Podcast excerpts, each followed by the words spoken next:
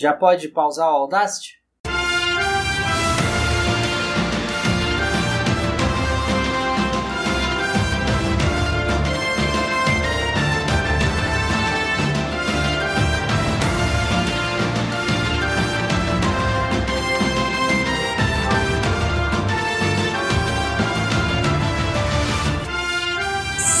Bem-vindos ao podcast, seu podcast do meu Nintendo. Eu sou o Ângelo e tudo que eu queria hoje nessa retrospectiva era poder falar que eu joguei Fall Guys no Switch em 2020, mas o Rodrigo Batelli prometeu e não cumpriu. E eu sou o Flávio e para variar um pouquinho eu não consegui escolher um GOT só em 2020. Por isso que a gente não faz é, GOT, a gente não faz troféu, a gente não faz nada disso. A gente Que- passa pelos jogos e a gente gosta de todos. Eu tenho um 6 GOT. Eu sou o Tutu e o meu GOT 2020 no Nintendo Switch é o Hades, mas eu joguei no PC porque tava mais barato. Ju- Justíssimo. Gente, por que dava mais barato? Eu sou o Agazo e 2020 eu acredito que pode ter sido um dos melhores anos do Switch aí, hein? Foi bom. Foi ô aninho legal, viu? foi um ano que foi. Tem muito a falar, tem muito a falar. 2017 2.0?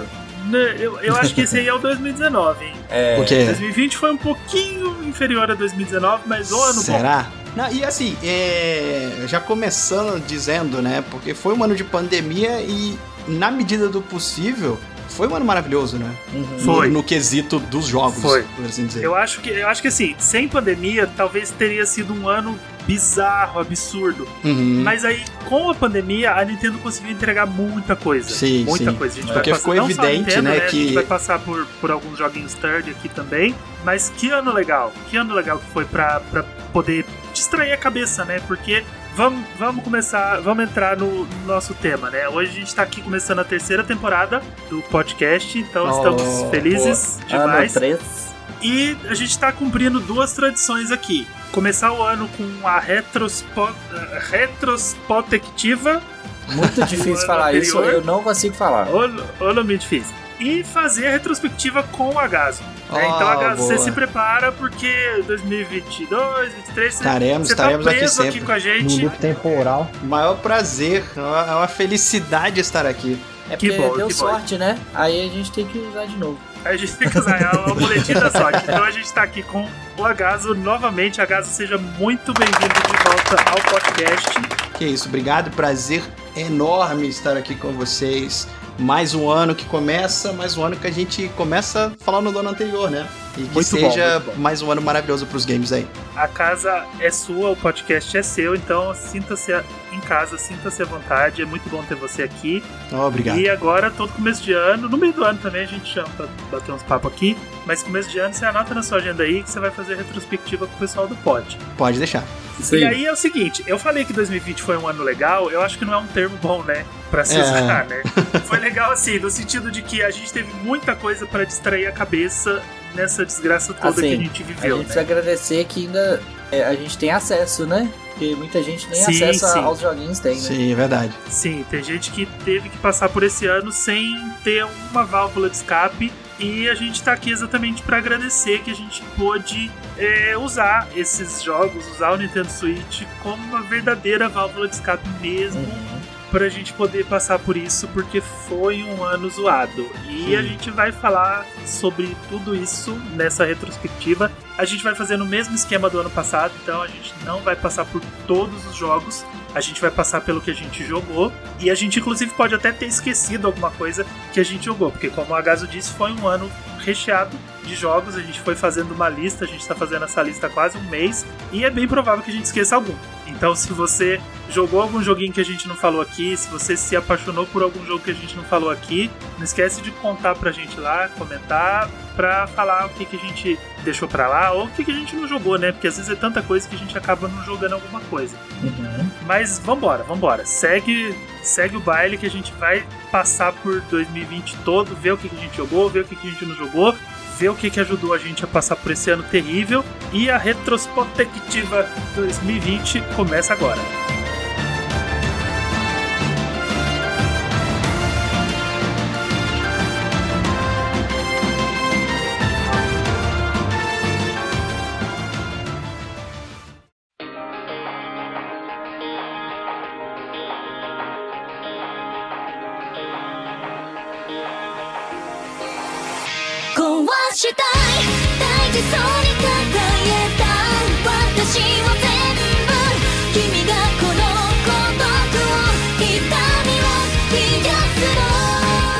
Janeiro.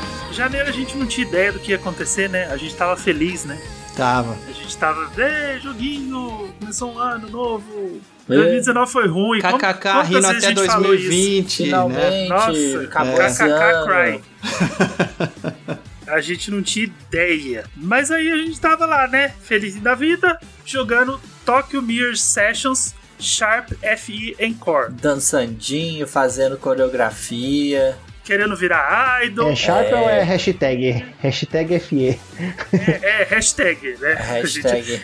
é porque eu aprendi a falar o nome do jogo, eu tô me sentindo o máximo, né? A gente, eu, eu- a gente gravou um potinho, foca no potinho com o Renan, e aí a gente aprendeu a falar que é Tokyo Mirror Sessions Sharp FE Encore. então eu acho muito chique isso. Mas é hashtag mesmo. Achei chique. Hashtag FE, Fariendo. Agaso, vamos lá. Você já é o nosso, nosso convidado de honra. Você tá nas nossas, em todas as nossas retrospectivas passadas e futuras. O que você achou do, do Mirror Sessions? Olha, primeiramente eu preciso começar fazendo um, um disclaimer, né? Que eu não zerei o jogo. Então, Dois a- membros. A, minha, a minha opinião aqui é com base em, tipo, duas horas de gameplay, né? O que não deveria ser levado em consideração, mas assim... Não, é... dá pra ter uma ideia, dá pra ter uma ideia. É, assim, é um jogo que, que assim como todo JRPG, ele começa. Porque é interessante que a gente vê isso nos, nos JRPGs, que o ritmo é completamente diferente dos jogos ocidentais, né? O jogo Sim. ocidental ele geralmente começa já com explosão e coisa acontecendo e perseguição. E o JRPG ele demora um pouquinho pra coisa acontecer, o cara tá indo ali, aí Umas acontece 40 uma coisinha. horas, É, 50. Eles começam a ficar bom com 60 horas. exatamente. É a regra. Persona 5. né?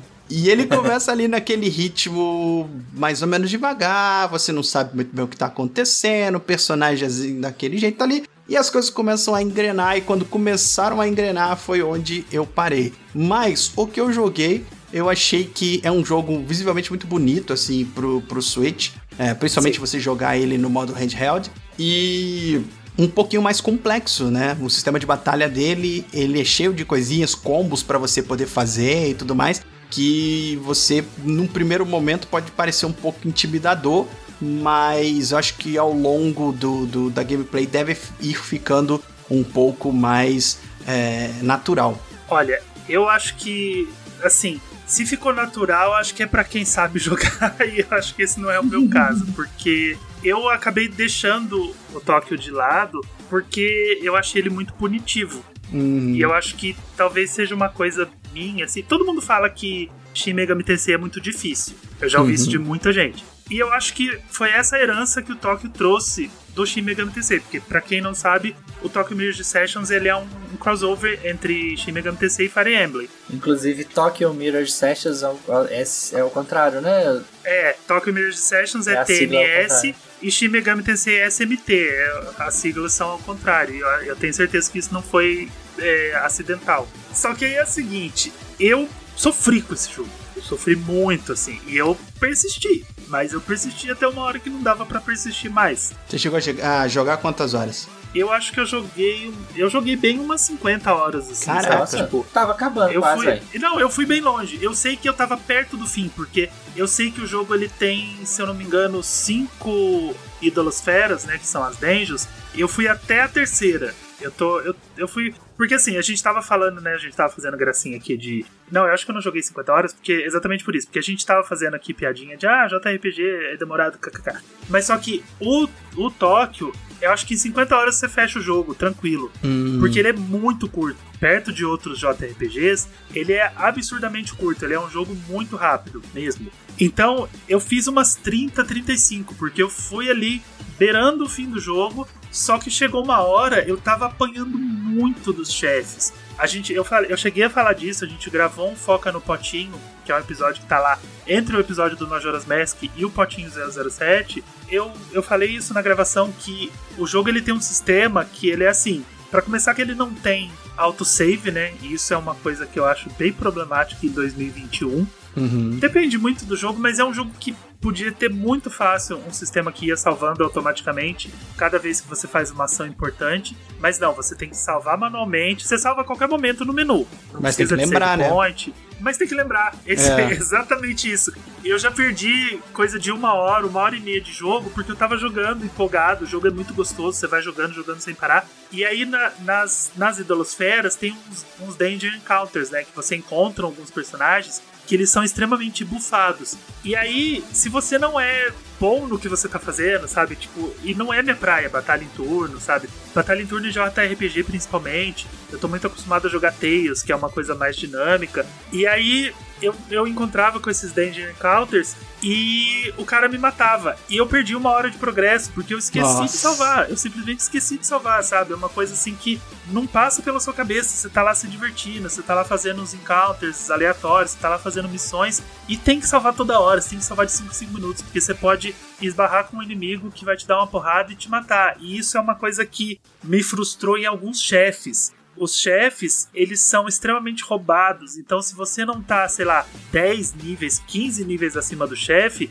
você não tem chance nenhuma, sabe? Você tá no mesmo nível do chefe, ele te dá um golpe e mata a sua party toda.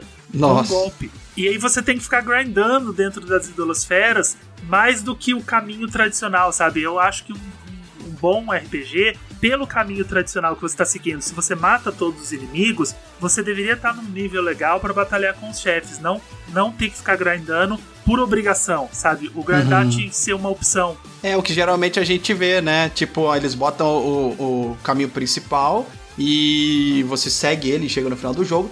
E você tem, tipo, chefões mais fortes que não estão nesse caminho principal, que você vai lá opcionalmente se você quiser algum item melhor, alguma Isso. coisa assim, né?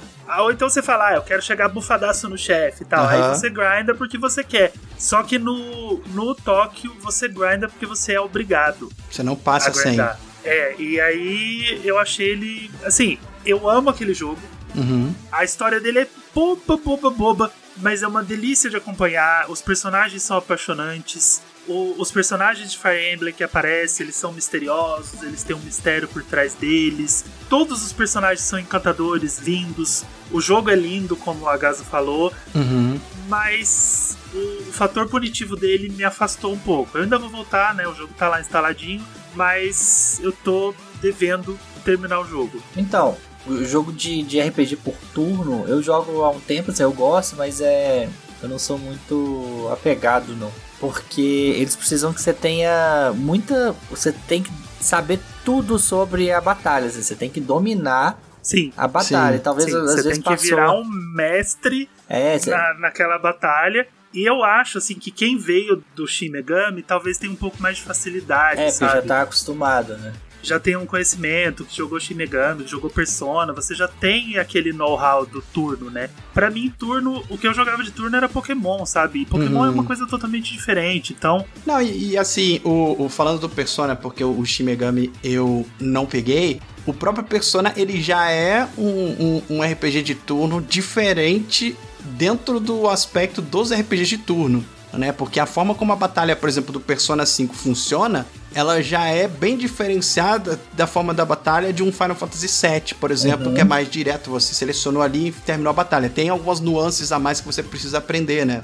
É, o Persona 5 eu levei um tempinho pra entender o que que, que, que tinha que fazer ali. Porque Sim. mudou muita coisa. E aí você falou o negócio da, da dificuldade do, do Shin Megami.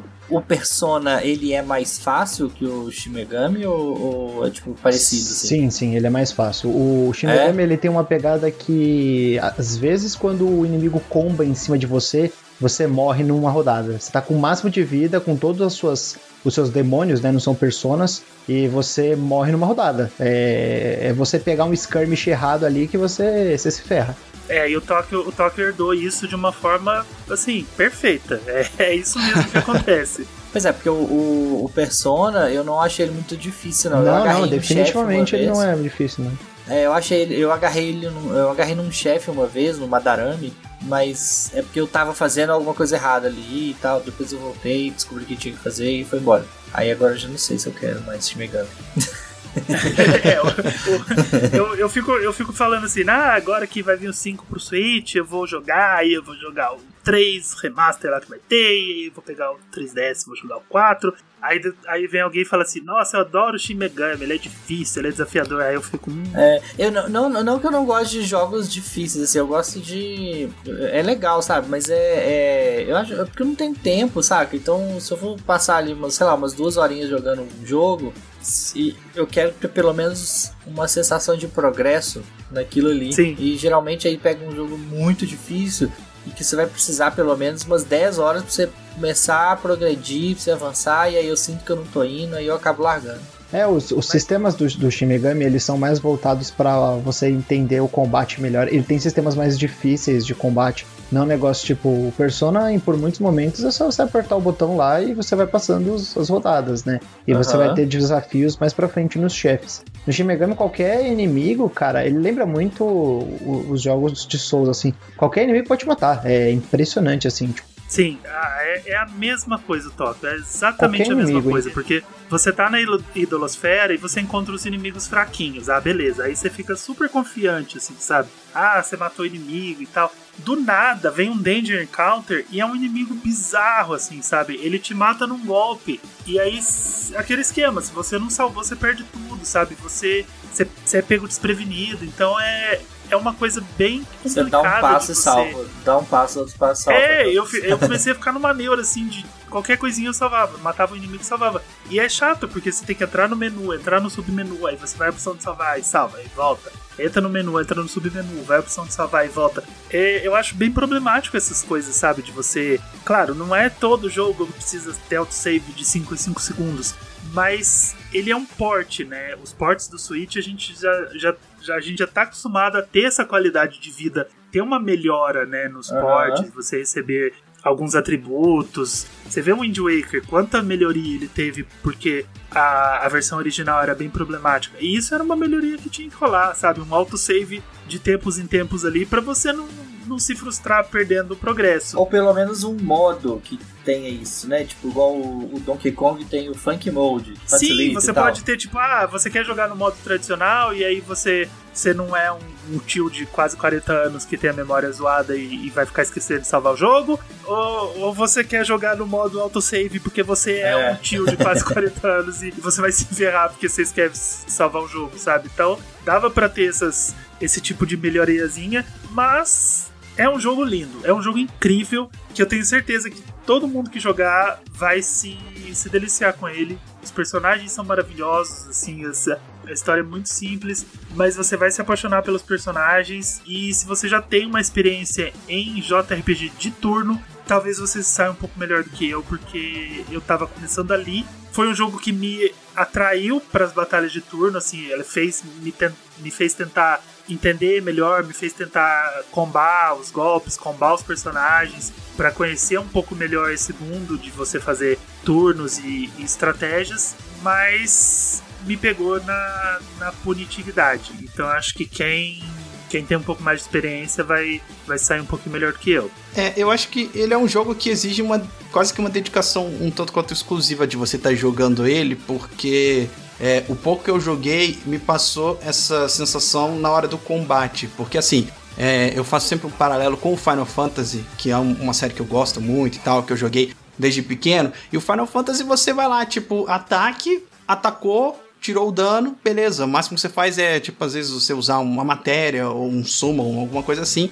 mas é bem direto. E ali você tinha alguns esquemas que se você for fazer só isso, se você vier tradicionalmente desse estilo de batalha de turno e for ali, você não ganha a batalha, porque o jogo ele tem um, um- um sistema além ali no sistema de batalha, onde você precisa para fazer um combo, um dano maior, tá combando os personagens, um golpe em cima do Isso. outro, em cima do outro, em cima do outro. E aí é, é, você precisa de ter uma, uma dedicaçãozinha ali para você poder, na, na repetição, começar a entender esse sistema e começar a pensar nas estratégias que funcionam bem, porque ele tem assim, é, o inimigo é fraco contra esse tipo de coisa. E aí você já entra com um combo, faz outro, faz outro, aí você causa um dano grande. Mas se você for só ataque, você vai causar um dano bem menor e a sua batalha vai demorar muito mais para você vencer.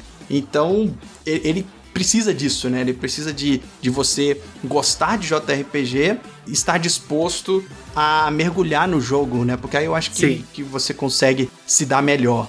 É um jogo que você tem que estudar todos os, os pormenores dele, você tem que entender. E esse e é igual a Gas falou, esse sistema de batalha, que é aquela faixinha que fica em cima, né? E aí aparecem os personagens e quando que eles vão batalhar. Então você jogou com o seu personagem, ele vai pro fim da fila e aí você vê lá todos os inimigos. Então vai, ser, vai ter você, dois inimigos, você de novo, um inimigo, você, você. Então você tem que pensar que o golpe que você vai dar pode te dar uma chance a mais naquela rodada. Ou se você gastar aquele golpe, você não vai ter a chance de bater no chefe mais forte depois. Então é Uhum. tudo muito minucioso, tudo tem que ser estudado com muita calma e é só prestar bastante atenção e entender bem o que está acontecendo e você consegue dominar aquele jogo, mas é uma coisa bem cuidadosa assim. Eu acho que se eu voltar para aquele jogo eu vou ter que recomeçar. Eu acho que se eu começar agora Pra poder de onde aprender, eu parei, né? é, talvez eu, eu fique ainda mais perdido. Então talvez eu vou eu vou tentar ele de novo do zero e aí a gente segue em frente.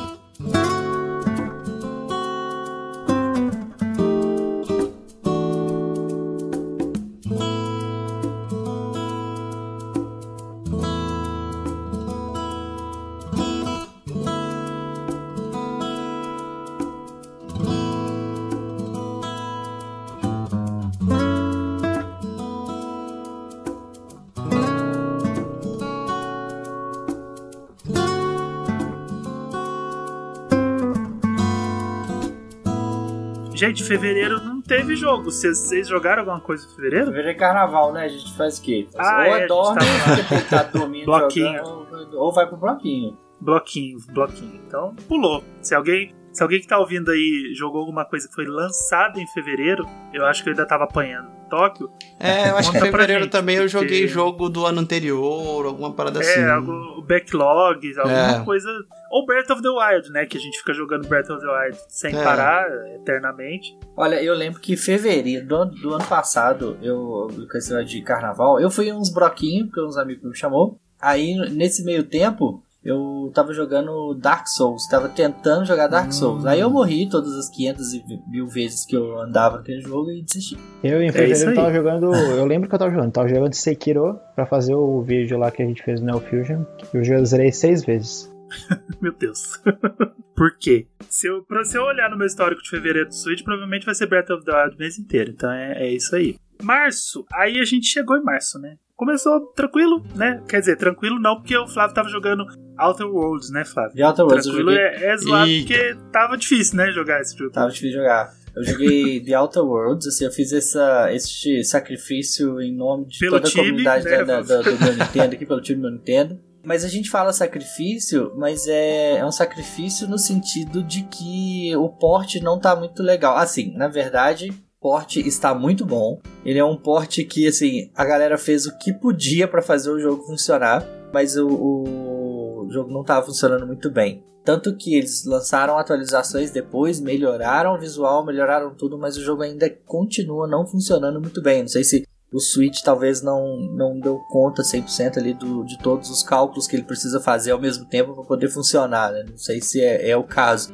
Mas é, enfim, o jogo em si, The Outer Worlds, ele é muito bom. É um, é um jogaço, eu gostei demais. Ele é do time que fez o. Da equipe que fez o Fallout New Vegas, né? O Que o pessoal Uhum. considera um dos melhores Fallouts. Então Uhum. ficou. E, e aí o pessoal gosta muito do, do Fallout New Vegas, quem é fã de Fallout e tal. Diz que é um dos melhores Fallouts e que e tava todo mundo doido pra saber o que, que a, a Obsidian ia fazer, assim, quando eles anunciaram que eles iam fazer um RPG no mesmo estilo e tal. Então tava todo mundo muito ansioso ali pra ver o que, que a Obsidian tava fazendo. E eles vieram com The Outer Worlds, que é um jogo bem legal sobre grandes corporações tomando conta do universo, né? Tipo, é o que, que, o que, que aconteceria se as grandes corporações tomassem conta das viagens espaciais interplanetárias e começassem a tomar os outros planetas e terraformar os outros planetas, né? E, e como que eles lidam, lidam com isso? Cyberpunk com No Man's Sky. É, Mas eu acho que é mais cyberpunk que o cyberpunk, né? eu acho que não é muito difícil e tal, né? Acho que Pokémon é mais cyberpunk. Enfim. as empresas elas começam a ter um controle muito grande ali da, da, da dos planetas, das viagens interplanetárias e começam a levar pessoas para esses planetas, terraformar esses planetas e tratar tudo como uma empresa. E aí aquela coisa bem de capitalismo, né, de que de empresa que para frente pro público tá tudo muito lindo, né, tá tudo maravilhoso, mas por trás você vê que não tá tão bem assim, né, os funcionários estão ficando estão ficando doentes, as pessoas estão morrendo, o, o, funcionário já, ele já não tá. Tem que repetir a frasezinha, né? Boa tarde, não sei o que. É, sejam bem-vindas patrulhas. Como que é o nome da. Ai, gente, eu não vou lembrar. Premissas espaciais ah, seja bem-vindo às premissas espaciais, não sei o que, aí e tal. Aí na hora que você vai conversando com aquele personagem, tem as opções de diálogos, né, que você pode explorar ali, dependendo do seu nível de personagem, se você é, é um personagem mais charmoso, ou que sabe mais lidar mais com as palavras, você pode explorar mais e extrair mais daqueles personagens que você está conversando. E aí você descobre que o cara tá morrendo, ou tem alguém tá, da família que tá sofrendo alguma coisa e eles têm que fingir uma normalidade. Então, assim, você vai descobrindo mais sobre aquele universo, vai conhecendo mais sobre aquelas pessoas, e é muito legal. É muito envolvente assim, a narrativa. Ele me lembra muito realmente Mass Effect. Ele me lembra, acho que eu não, não cheguei a jogar Fallout, eu até fiquei interessado no Fallout 4, porque o, o pessoal falou, né, que parecia bastante, mas eu acho que, que não é. Acho que ele lembra mais Mass Effect do que Fallout. O Outer Worlds ele é mais o Fallout das antigas, né? Fallout 3 e Fallout New Vegas, hum, que tá. foi, tá. no meu ponto de vista, o ápice aí da, da franquia Fallout, porque o Fallout 4, ele é um jogo que é ruim. Oferece pode um falar, certo não, entretenimento. Não, não, ele não, ele não é ruim. Joga na lata.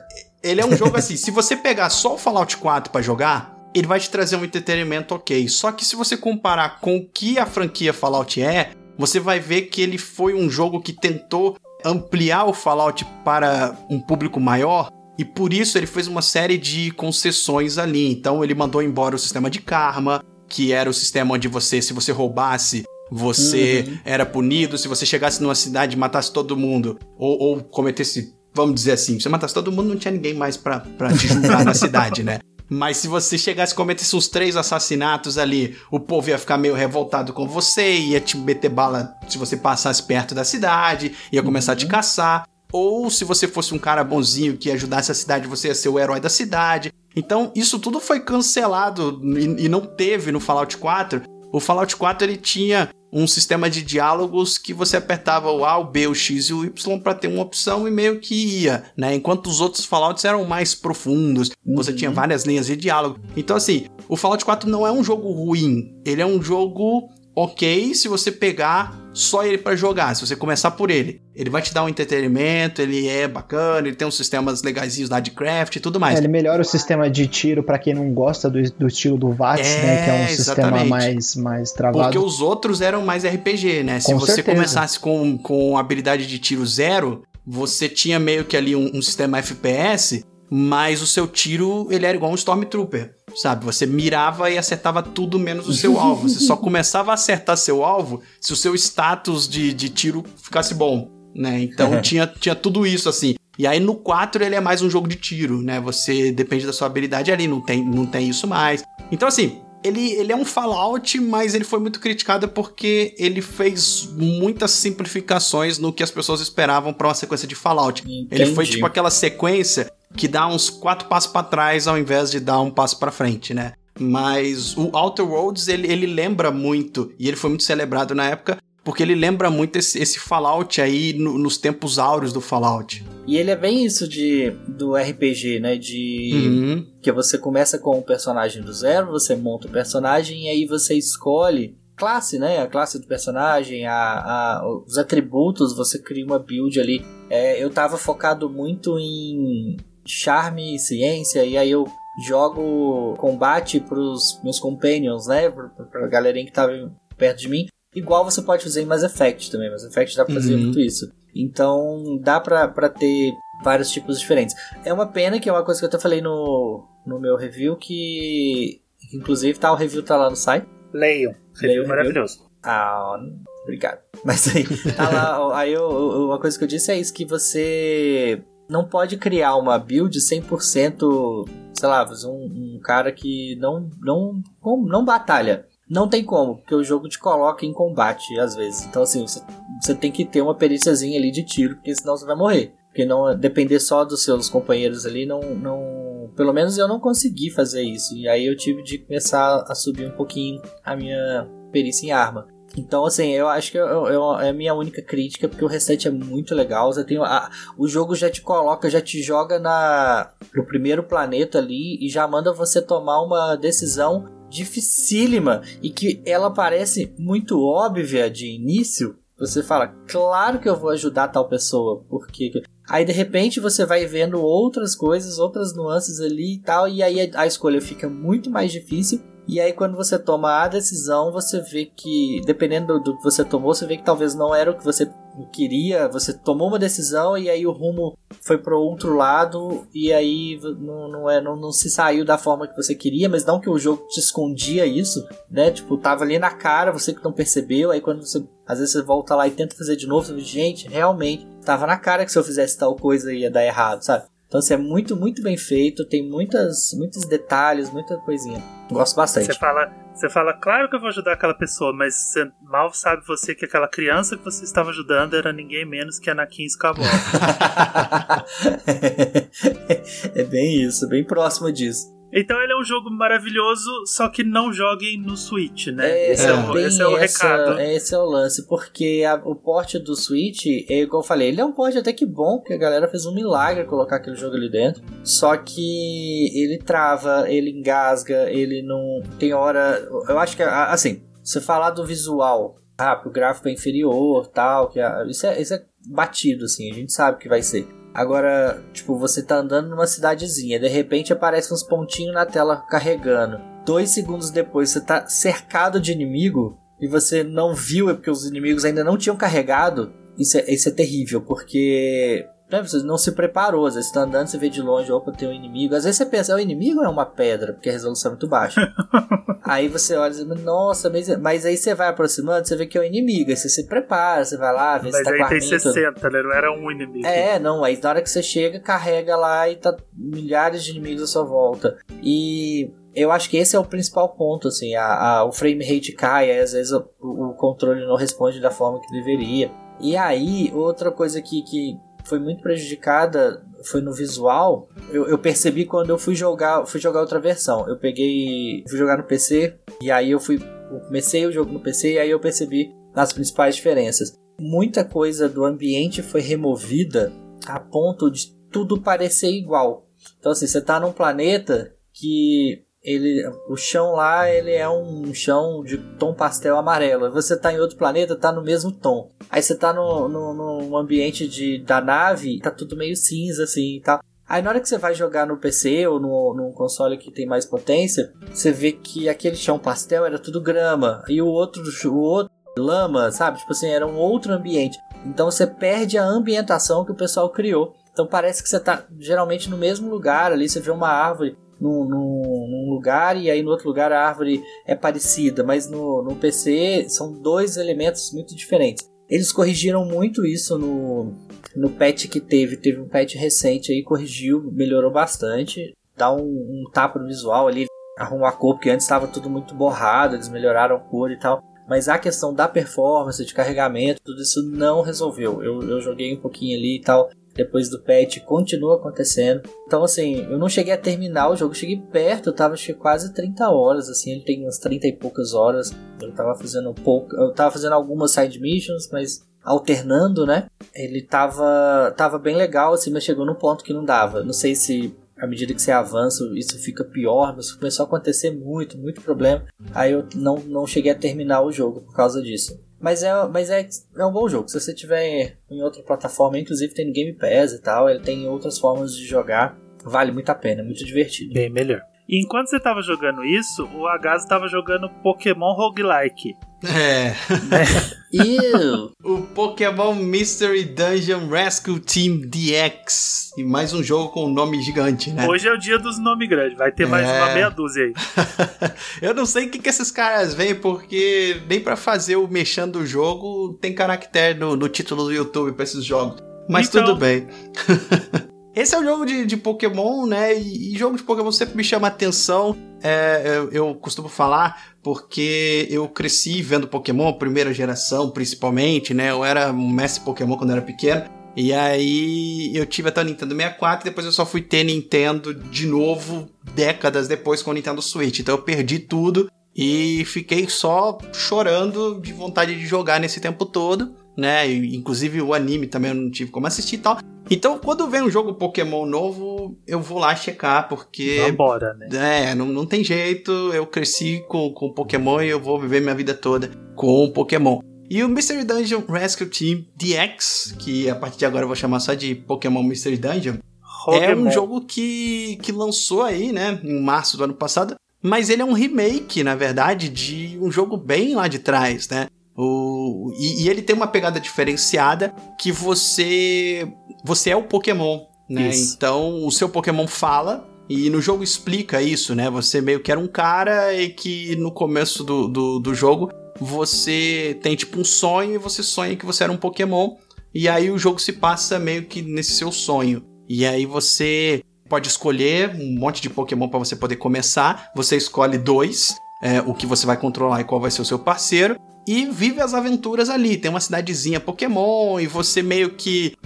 No meio dessa confusão de o que, que eu tô conversando, será que eu sou mesmo um Pokémon ou um humano? Você vai fazendo amizade com os outros Pokémon ali e tem uma tretazinha que vai acontecendo de que, que pode causar um desastre natural. E você vai tendo que salvar uns Pokémon. Você começa fazendo esses pequenos salvamentos aí, toma gosto pela coisa e começa salvando um Pokémon pequenininho e depois vai é, adquirindo aí mais força, mais, mais experiência e vai se envolvendo em tretas de maior nível e, e assim se desenvolve, né? É um jogo interessante, mas extremamente repetitivo, né? Porque, como Sim. vocês falaram, ele é um, um, um roguelike. É tudo geração procedural, então todas as fases elas são diferentes umas das outras. Você pode jogar um milhão de horas que vai estar diferente, porque ele vai gerando ali aquilo. Mas a gameplay em si, ela acaba sendo repetitiva. Eu cheguei a zerar o jogo, né? Eu, todo dia eu jogava um pouquinho ali de noite, ele é super charmoso.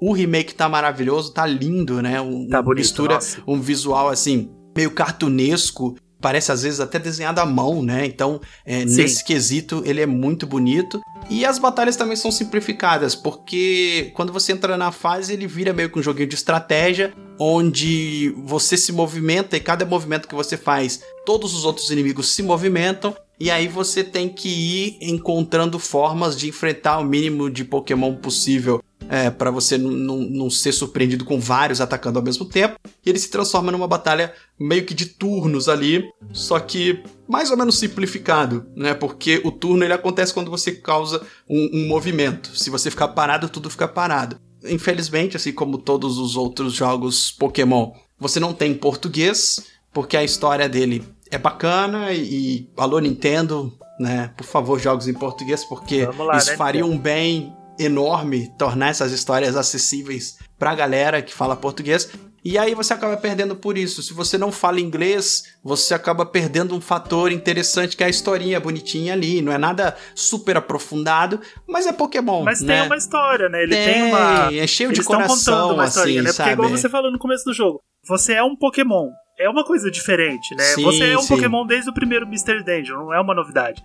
Mas é uma coisa diferente do que você tá vivendo na série principal, né? do que Sim, você tá sim. vivendo, sei lá, em spin-offs, Pokémon Snap, Pokémon Dash, não sei E assim, não tem humano na história, né? Não tem Sim, treinador, é- não tem é nada. É um Pokémon Você é um Pokémon, Pokémon. interagindo com outros Pokémon. Então, todos falam com você, todos conversam, tem linhas de diálogo. Aí tem a hora que você ganha é, o, o- a, a Sharpzinha, né? O cachecolzinho, todo Sim, mundo sim. fica com o Pra cachecolzinho. diferenciar, né? É, é uma coisa muito bonitinha, é uma coisa muito especial, sabe? O Sim. Mr. Dungeon. É muito, é muito assim, é muito coração, assim, sabe? É igual Pokémon. Pokémon. Mr. eu... Dungeon é muito legal. Sim. O meu maior problema com ele é ser roguelike, né? Eu tenho uma dificuldade absurda pra gostar de roguelike e na verdade não é nem gostar, pra progredir, sabe? Eu, Uhum. eu tenho eu não sinto progressão em roguelike. E aí eu acabo abandonando. Eu já, eu já joguei muitos roguelikes, tem muitos jogos incríveis, tipo Swords of Dito. Eu acho que o único roguelike que eu consegui, assim, ir até o fim de uma forma muito eficiente foi o Cadence of Hyrule, porque ele é um roguelite, né? Ele é roguelike cada run que você faz, então ele não fica gerando os cenários cada vez que você troca, assim, ele muda uma Uhum. coisa ou outra. Não, mas assim, o, o Pokémon Mystery Dungeon, ele, ele tem uma linha de progresso razoável, sabe? Porque assim, o que que acontece? Você faz parte de um time de resgate ali, né, junto com um Pokémon parceiro seu, e outros Pokémon que você vai levando lá, tem um limite de Pokémon que você pode levar e tal. Mas você pode, por exemplo, fazer infinitas missões que não vão te levar a lugar nenhum, mas que vão te dar um item, vão te dar um dinheirinho, um negocinho assim. Ou você pode fazer aquelas missões que estão marcadas ali, né? Que são as missões de progresso de história. E aí você consegue ter esse progresso, porque essas missões, por mais que tenha uma geração procedural do mapa, ela vai gerar, por exemplo, aquele ponto que você vai chegar ali e vai, vai cumprir o que você precisa para poder ter uma cutscenezinha e a história progredir. Então, nesse ponto aí, ele consegue, você consegue. É mais ou menos a mesma pegada do Age of Calamity, que a gente deve falar mais pra frente, que você tem essa linha de missões principais e fica ali meio que marcada, e você pode expandir o jogo fazendo um monte de outras missões. Sim. né? Então tem, tem essa espinha dorsal aí do jogo para você poder seguir. Vale a pena. Eu gosto bastante de Mr. Angel. Eu nunca consegui terminar nenhum, mas Uhum. eu já joguei uma meia dúzia aí. E é sempre muito gostoso, é sempre muito divertido. E uma coisa legal, né, pra, pra galera que, que gosta e que, que tá disposta, né, é, a passar por essa, essa repetitividade, porque de fato ele acaba sim se tornando repetitivo, é que quando você zera, é que meio que você começa o jogo, sabe? Porque aí você tem um monte de coisas pra você poder liberar, você começa a interagir com alguns outros Pokémon que não estavam, então você tem um pós-game bem legal também, Olha, né? eu descobrindo coisa aí. Eu não consigo Sim. terminar os roguelikes, aí eu descubro que tem um pós-game. E Tem. o pós-game é mais legal que o jogo. Sim. Porque ele, ele te dá algumas opções, alguns chefes a mais, algumas outras coisinhas que você vai é, fazendo. Eu não, não joguei o pós-game por uma grande quantidade de tempo, mas é, quando eu zerei eu falei, olha, então tem coisa que eu, que eu tava querendo fazer que eu não podia fazer, mas que agora depois do pós-game pode ser possível, né? Então ele tem sim um pós-game um tanto quanto robusto ali de coisinhas pra fazer que acaba também continuando sendo repetitivo, porque no final das contas a mecânica do jogo continua a mesma, mas você mas tem alguns você já acabou, objetivos. você vai fazendo, né? No, É. no seu tempo, você Sim, vai fazendo sim. com calma e, e levando. Gosto. Eu acho que não é um jogo pra você maratonar, sabe? Tipo assim, nossa, eu vou sentar aqui e vou jogar 10 horas desse jogo direto. Não, ele é muito Mas é um jogo que eu zerei fazendo assim, tipo, quando eu terminava o meu dia de, de todas as coisas, eu sentava no sofá, pegava o Switch, jogava 30 minutinhos, 40 minutinhos ali, aí no dia seguinte jogava 30 minutinhos de novo. Então, assim, fica mais degustável, sabe? Você, Você não, sente, a sente. repetição, né? Exatamente, fica tudo bonitinho. E aí, quando começa a ficar repetitivo no dia, você para, vai fazer outra coisa, volta amanhã. Então, jogue, mas se eu puder dar essa dica, abraça o jogo e joga assim num período de dois meses, três meses, todo dia um pouquinho e tal, com, com pitadinhas que ele fica mais interessante. Ele é um jogo que vai durar um tempo bom, ele, vai, ele vale muito a pena. É um Uhum. jogo que vale muito a pena. A Wild Daniel Coutinho appeared, sabe? A gente tava aqui de boa, aí de repente apareceu um Daniel Coutinho, a gente tava falando de Pokémon, Eu sou, eu sou ouvinte, ouvinte ao vivo. Caraca, a gente tá gravando em e, live e ele aqui, é ó. tão sem vergonha que ele veio na hora certa, porque a gente vai falar de Animal Crossing, né? A gente vai entrar no Animal Crossing, e ele sumona, assim. Você fala de Animal Crossing, o Daniel Coutinho aparece. Ele simplesmente entrou no chat no meio, na hora que a gente tava pronto pra falar de Animal Crossing. E aí, Daniel, como é que você tá? A, a, a, a, a, turn- a turnip tá quanto aí, ô Ângelo? Na, na minha cidade deve estar uns 40 bells, porque a, a minha cidade é uma, desgraça. A minha cidade é. um- Eu nunca consegui vender É, turnip valeu. por, por 500, 600, chamar a galera, sabe? Tipo, Nunca acho que a aconteceu. única vez que eu tive um precinho assim, mais ou menos, foi 160. E aí o padre Edson veio comprar turnip na minha, na minha cidade, porque ele já tava desesperado, acho que já era sexta-feira. Ele tava desesperado pra vender as turnip que ele comprou, então eu me senti o máximo, assim, sabe? Tipo, eu consegui ajudar alguém a vender as suas turnips, mas foi essa uma situação muito única na minha vida. Porque se eu entro lá é 40, 60 bells, eu compro por 100, aí depois tá 40, 60, eu só Nossa, me ferro. eu sou, eu sou desses aí, porque Deus me livre. Aliás, teve uma vez, teve uma vez que as minhas estavam a 600 e pouco, assim. Aí veio um monte de gente, veio um monte de gente. Veio o Dudu, veio a galerinha, a Nath, veio uma turminha lá que apareceu pra, pra, comprar, pra vender. Aí depois nunca mais. Isso foi quando eu comprei o jogo, tipo, de uma semana, duas semanas. Porque agora a gente já tá no final de março. E aí foi a que o bicho pegou, né? Que aí foi aquela situação chata. Que foi o começo da pandemia e a gente É. já tava entrando em, em quarentena. E o negócio começou a, a escalonar e foi zoado. E aí que 2020 mostrou a cara e mostrou que ele foi esse ano complicado. Então o que a gente falou lá no começo, que a gente tem esse privilégio de ter tido a oportunidade de ter um Switch, de ter uns joguinhos ali que iam ajudar a distrair um pouco a nossa cabeça. O Animal Crossing, ele é o rei disso tudo, né? O Animal Crossing, ele é um jogo que... O Animal Crossing New Horizons, ele é um jogo abençoado, porque ele veio na hora certa, né? Ele chegou pra exatamente distrair a nossa cabeça, porque a gente tava pronto pra entrar numa situação que ia deixar todo mundo extremamente zoado, assim. A gente tá zoado até hoje, a gente tá aqui no começo de 2021, Ainda a gente tá não nessa, né? sabe, é, a gente não sabe até quando a gente vai ficar zoado, a gente tá cada vez pior, a gente tá passando por situações horríveis. E ali no finalzinho de março, quando a gente começou a entrar nessa onda, o Animal Crossing chegou e ele pôde dar esse respiro pra gente, né? Ele pôde dar essa. É, eu acho que a, o conceito dele brilhou ainda mais durante esse período, assim, né? A, a, a ideia dele, né? Ele mos- É, mostrou. ele já, era, ele já era um jogo que tava todo mundo Sim. esperando. Animal Crossing é uma série que todo mundo ama, ele é uma série system seller. A gente sabia que no Switch ia ser mil vezes maior, mas isso foi escalonado num sentido além. Sabe, É. a, a ponto de você ver diversos artistas e pessoas influentes, pessoas que têm muitos seguidores, que levam as pessoas para os lugares, jogando Animal Crossing sem ser uma jogada de marketing, sabe? Tipo, os vídeos da Brie Larson, tá? Os vídeos da Brie Larson a Nintendo contratou aquela mulher maravilhosa pra divulgar Animal Crossing e deu muito certo. Mas você via pessoas é, falando do Switch de uma forma. falando do Animal Crossing de uma forma muito aleatória, porque tá todo mundo na mesma situação. Ângelo, vídeo icônico Elijah Wood. Elijah Wood, eu ia falar disso agora. tipo, Elijah Wood dando uma entrevista no Animal Crossing. Porque é isso.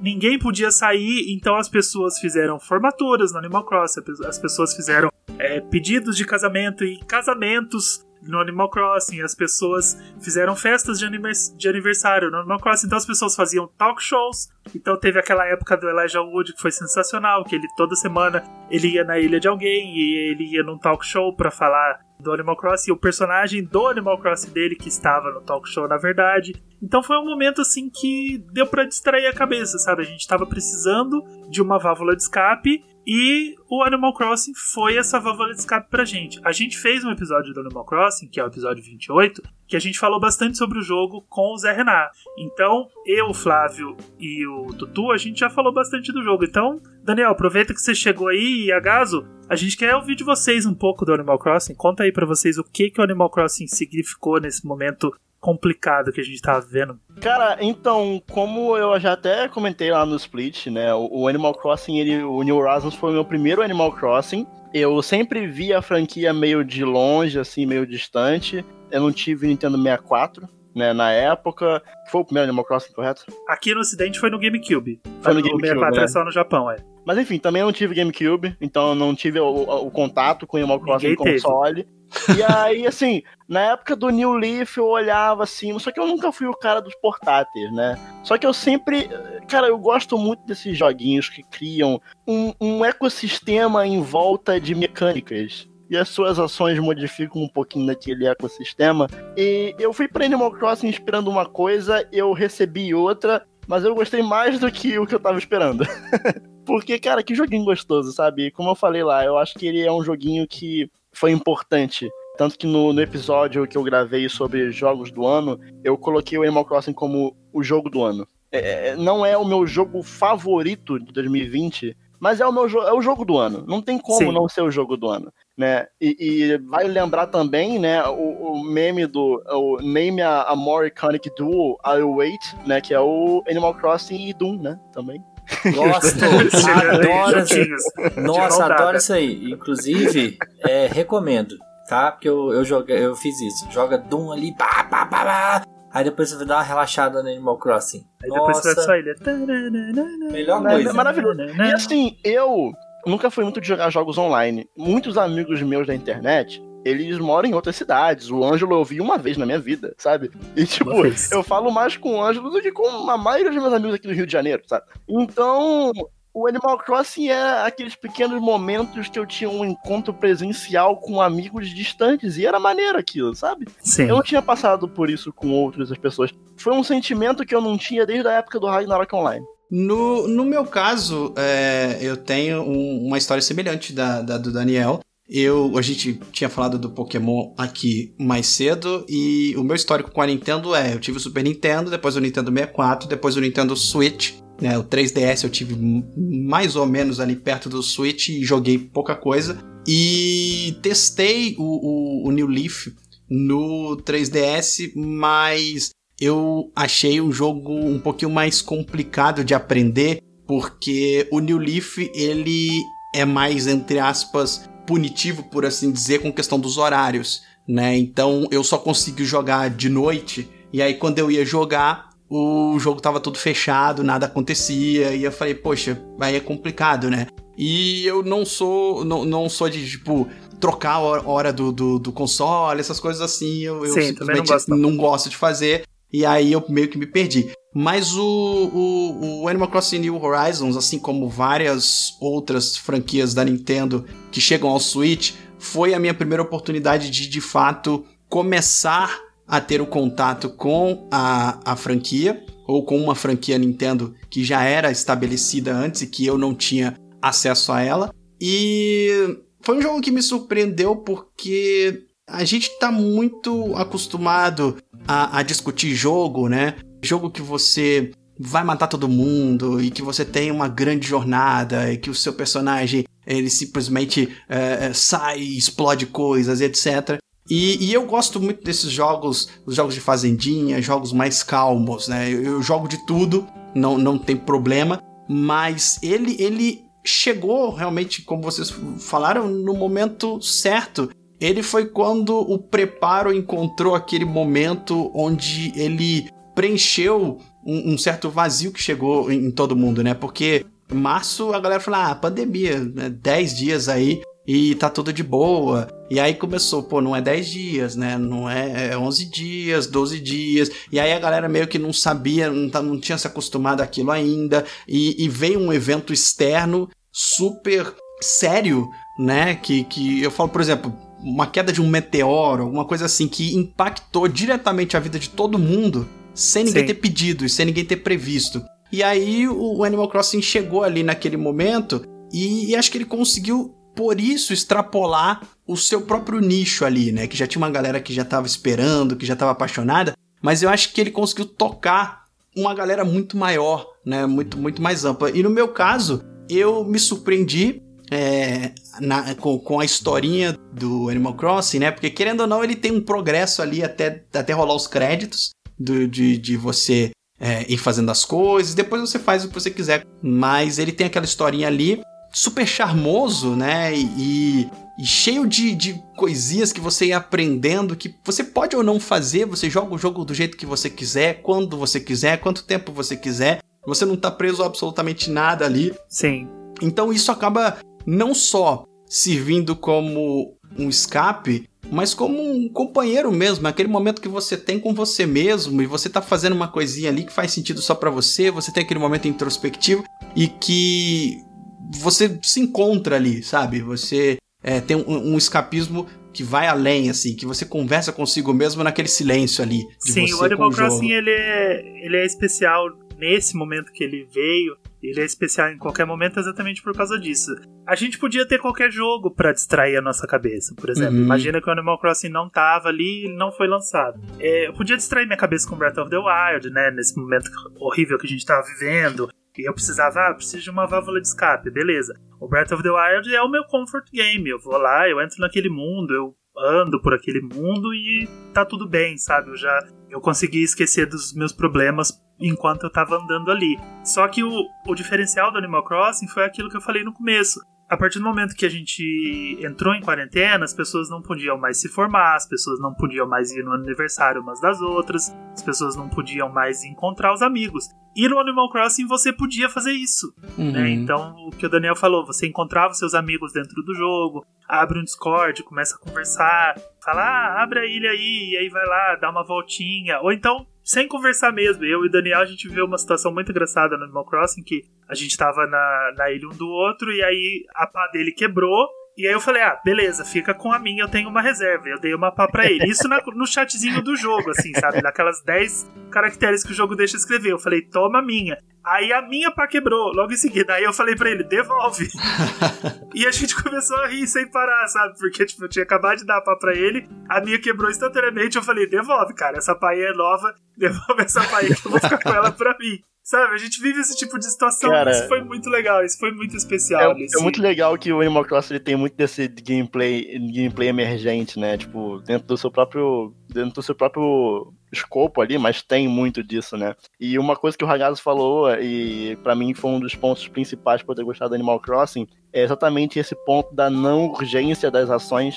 Porque Uhum. eu, eu, eu amo Stardew Valley. Amo. Tenho, sei lá, 300 horas de Stardew Valley. Mas eu sei que Stardew Valley ele é um jogo que ele te dá um senso de urgência porque a hora Nossa, tá é o puro suco da passando. ansiedade. E aí, tipo, tá dando meia-noite, o boneco vai desmaiar, e meu Deus do céu, tem que voltar pra casa, tem que plantar, tem- mas tá acabando a energia. Então, assim, o Animal Crossing, ele, ele foi um jogo que, cara, foi perfeito pro momento que a gente tava vivendo. E só um adendo, talvez se não fosse a própria pandemia, talvez eu não tivesse conseguido aproveitar Animal Crossing também, sabe? Eu acho que um, um meio que.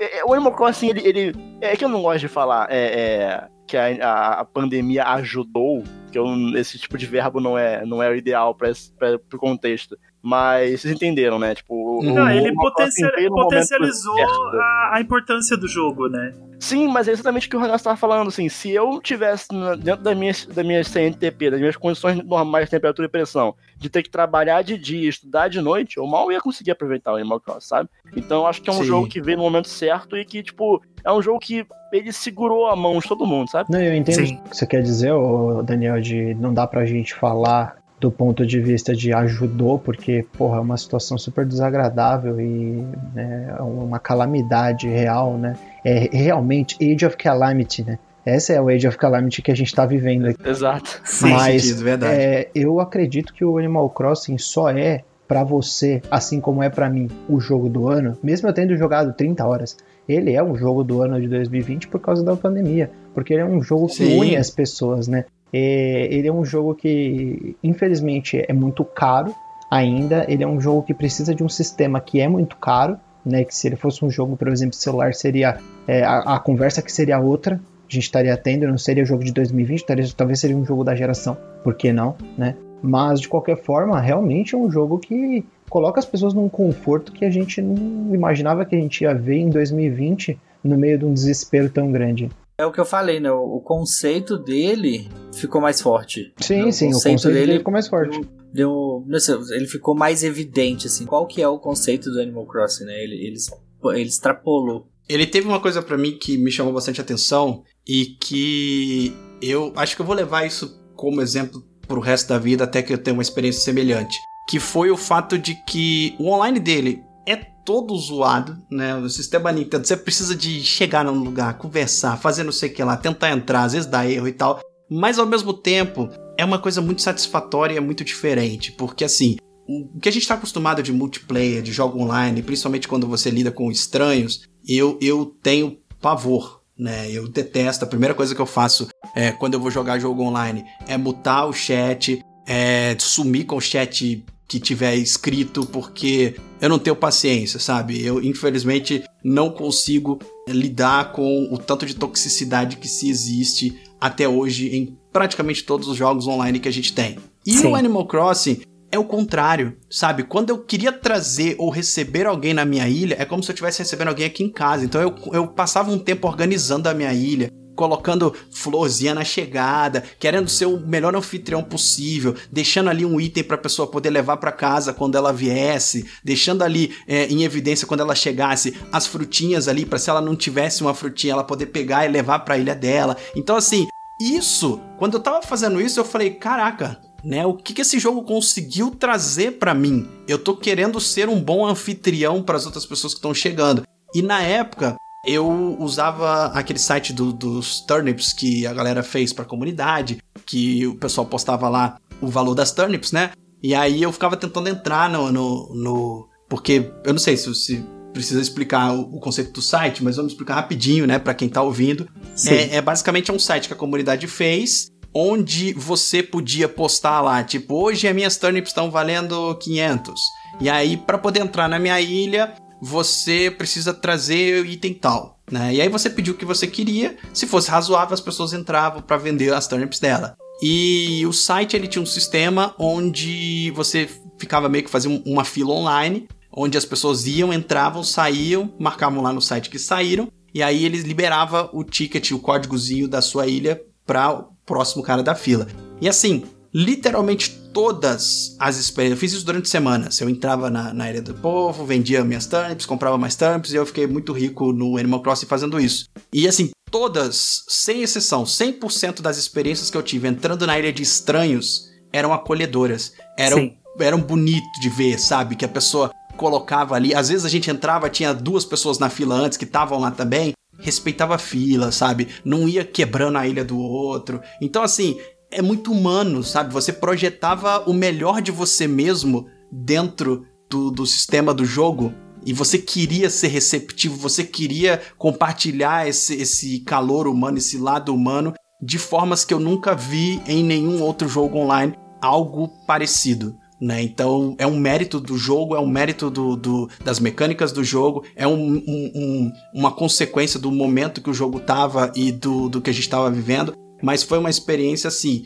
que eu achei bonito demais, sabe? Porque não é, não é. Você entra no Twitter, tá todo mundo querendo se matar, né? Você fala uma coisa, aparece gente do bueiro que nunca te seguiu na vida pra poder dar o pitaco dele, te xingar de tudo e, e coisa do tipo. Você entra no Facebook, só tem tragédia ali. Você entra no YouTube, o algoritmo te manda um monte de tragédia e um monte de coisa. Então, assim, é muito difícil você chegar num lugar na internet onde você se sinta acolhido e você sinta a outra pessoa querendo te agradar, né? A pessoa tava ali arrumando a ilha dela bonitinha pra você poder chegar e se sentir bem. Então isso é uma coisa que do Animal Crossing, de todas as experiências positivas, os moradores. Eu chorei no, no vídeo do meu aniversário, cara. Eu não tava esperando aquilo. Eu entrei porque falaram assim: ah, no dia do seu aniversário vou comemorar. Os caras me fazem uma festa de aniversário, me lêem umas cartinhas, me dá presente. E vai te buscar na E, porta da sua casa, Nossa né? senhora, Muito aquilo ali. É, é, meu aniversário é em maio, né? Então foi logo que começou, um pouquinho depois que começou isso. Eu fui fazer o o episódio, eu saí destruído, porque você tem realmente um dia onde o jogo te faz ser especial, sabe? Então eu acho que esse aspecto de ser humano, de trazer essas pequenas coisinhas e lembrar a gente que as pessoas são boas, é algo que o Animal Crossing eu não, eu não consigo ver em nenhum outro jogo, né? O Animal Crossing ele fez isso de uma forma tão é, impactante que eu acho que eu vou levar comigo até que algum outro jogo consiga ter o mesmo impacto. Especial demais. Eu acho que o Animal Crossing ele é especial ao ponto de. Porque assim, como é que você interage com o jogo? Através de verbos, né? Então, você. Vamos, vamos pegar os seis indicados ao GOT 2020, né? Em Doom, você matava bicho. No Final Fantasy VII Remake, você matava bicho. No Tsushima, você matava os inimigos invasores. No Hades, você mata bicho no inferno. Em Last of Us, você mata bicho e gente. Em Animal Crossing você não tem nenhum, nenhum verbo violento, nenhum verbo que é nesse sentido. Eu acho que é um jogo que é puro e eu acho que é o Sim. tipo do jogo que a gente precisava em 2020. É um jogo muito especial, muito diferente, sabe? A maior violência que tem ali é a aranha que te pica.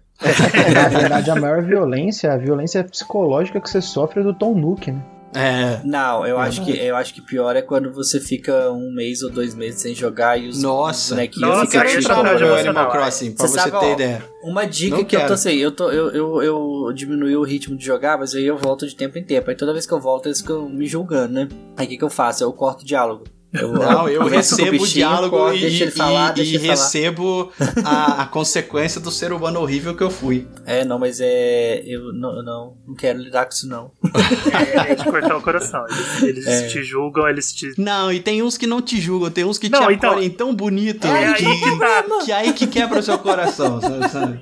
Que os caras podem chegar e te xingar, falar, você não dá muito tempo que eu não te vejo, não sei blá blá. Agora vem um, um- uma, uma Marina da vida, que é a minha, minha moradora preferida, Ah, e fala, oh, que saudade de te ver e tal. E, e- e tem hora que ela te quebra mais ainda, ela fala, você sumiu, eu fiz alguma coisa que te magoou? Nossa! Sim, sim. é- eu, É. já, eu já falei isso aqui em várias gravações que eu tive uma experiência assim no, no Wild World, né? Que o, o do DS. Eu fiquei uns dois anos sem jogar. E aí eu decidi abrir o jogo. E aí, a hora que eu entrei no jogo, o Boris, que é um dos meus villages favoritos em todas as edições do jogo, eu tive ele em todas as, as versões do jogo que eu joguei.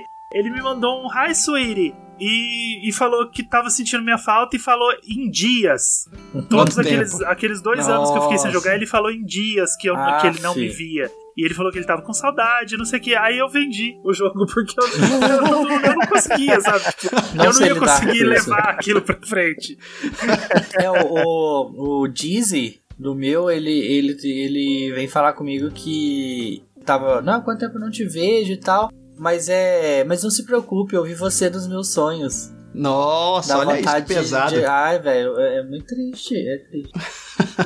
É complicado, é complicado. Enfim, é, Animal Crossing é meu gote também. É o gote de todo mundo, não tem como. Porque é, é o que o Daniel falou, ele, ele pode não ser o melhor jogo do ano, mas definitivamente ele é o jogo do ano, ele é o jogo de 2020. É, eu acho que qualquer pessoa que se envolveu e que jogou, não, não tem como, assim, né? Se você se envolveu o suficiente pra poder é, jogar, eu acho que ele, ele tem um, um- Dadas as circunstâncias também, dada toda a competência que ele tem, né? Ele Uhum. tem um, um lugar especial diante de todos os outros jogos. E re- recentemente a Nintendo liberou números, né? O jogo não fez um ano ainda e já tem 30 e poucos milhões de 31 cópias vendidas, Milhões né? de cópias vendidas. É o ao- jogo que é mais vendido do Japão de mídia física por muito, ele superou. E olha o tanto de pessoas impactadas, né? Eu fico vendo e eu fico feliz com esses números porque é um impacto muito positivo, né? Se 30 e poucos milhões de pessoas, sem contar as famílias que jogavam juntas, etc, né? É, tiveram uma experiência parecida com a que eu tive, é muita gente que teve o coração aquecido nesses tempos, né? Então, Sim. bem interessante isso. É o jogo do ano. Não é, não é o melhor jogo do ano, vocês vão falar quando você chegar lá em novembro, mas Animal Crossing é o jogo do ano. Exatamente. É Mas exatamente amigos, o que eu penso. já cumpri, já cumpri meu papel aqui de falar um pouquinho sobre Animal Crossing, vou deixar vocês tocando pela frente aí, até porque o Gusto tá fazendo live, tá me esperando. Obrigadão, Daniel. Valeu. tchau, tchau, gente. Até mais. Tchau, tchau. até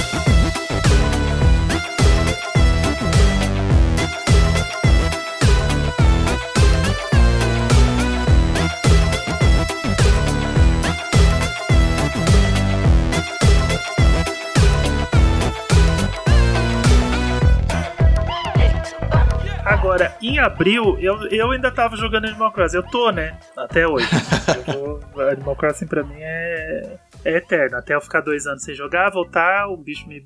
E esse eu não posso vender, o meu é digital, eu tô ferrado. Eu vou ter que desinstalar. Vai ter que quebrar isso seu comigo- Switch e trocar Se- de conta. É, Se é, acontecer isso comigo de novo, eu vou ter que desinstalar e apagar o save. Reiniciar a ilha.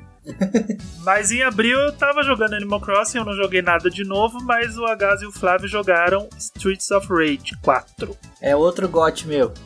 Aí, cara, vocês, vocês que decidam aí, eu não, não sei do que vocês estão falando. Ah, mim. faça, faça as honras.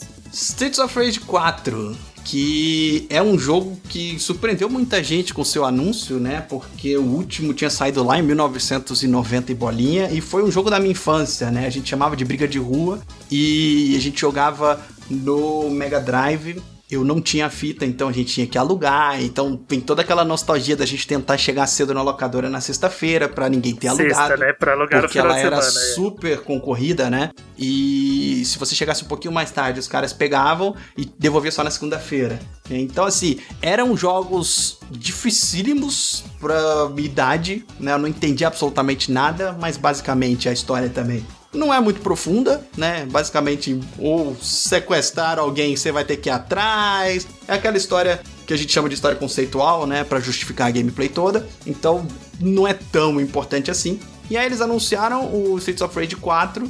É um jogo que, assim, é um jogo nichado e que foi muito pro público que jogou mesmo, né? Principalmente, porque pra galera vender com a saudade. É claro que ele teve todo o envelopamento atual que conquistou mais um monte de gente que não conhecia, mas o, o primeiro ponto ali foi impactar a galera que, que jogou, né? E que tinha passado aí quase 20 anos sem um novo. E os caras conseguiram entregar uma experiência atualizada, mas que lembra muito os parâmetros dos jogos anteriores. Você se sente Ah. em casa, inclusive com personagens com o visual dos jogos anteriores para serem desbloqueados, né? Isso é muito engraçado porque o jogo é todo bonitão e tem aqueles personagens de pixelizados lá que você pode jogar e é legal. competente e adequado também aos dias de hoje, no sentido em que você tem várias dificuldades, né? Então você pode selecionar uma dificuldade lá que seja tranquila se você quer simplesmente bater nos inimigos e zerar o jogo, e aí ele vai aumentando de dificuldade e vai aumentando o trabalho também, né? Pode ser jogado com outras pessoas. Então assim,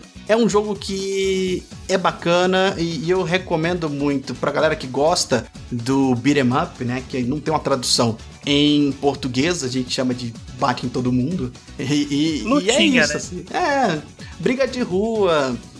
E assim vai, cada um lembra É quando de, eu chamava de um- mais novo era de porradinha, anda e dá porradinha. é, tá vendo? E aí, assim, o legal é que você pode jogar com, com, com alguém ali junto com você, e o Switch é perfeito pra isso. Eu acho que o Switch é a plataforma para se jogar Streets of Rage, ao contrário do The Outer Worlds que a gente falou antes. Aqui é o contrário, porque o jogo roda muito bem e você carrega com você pra onde você quiser. Você pode jogar com amigos ali num coop local em qualquer lugar, né? E, e- então ele tem essas, esses extras aí que eu acho que vale a pena pegar no Switch. Eu joguei no Switch, eu zerei no Switch, não fiquei com aquela coisa de ah, eu preciso abrir todos os personagens, preciso jogar de novo. Eu joguei, zerei uma, uma única vez e, e me senti satisfeito, sabe? Me senti realizado ali com a proposta do jogo.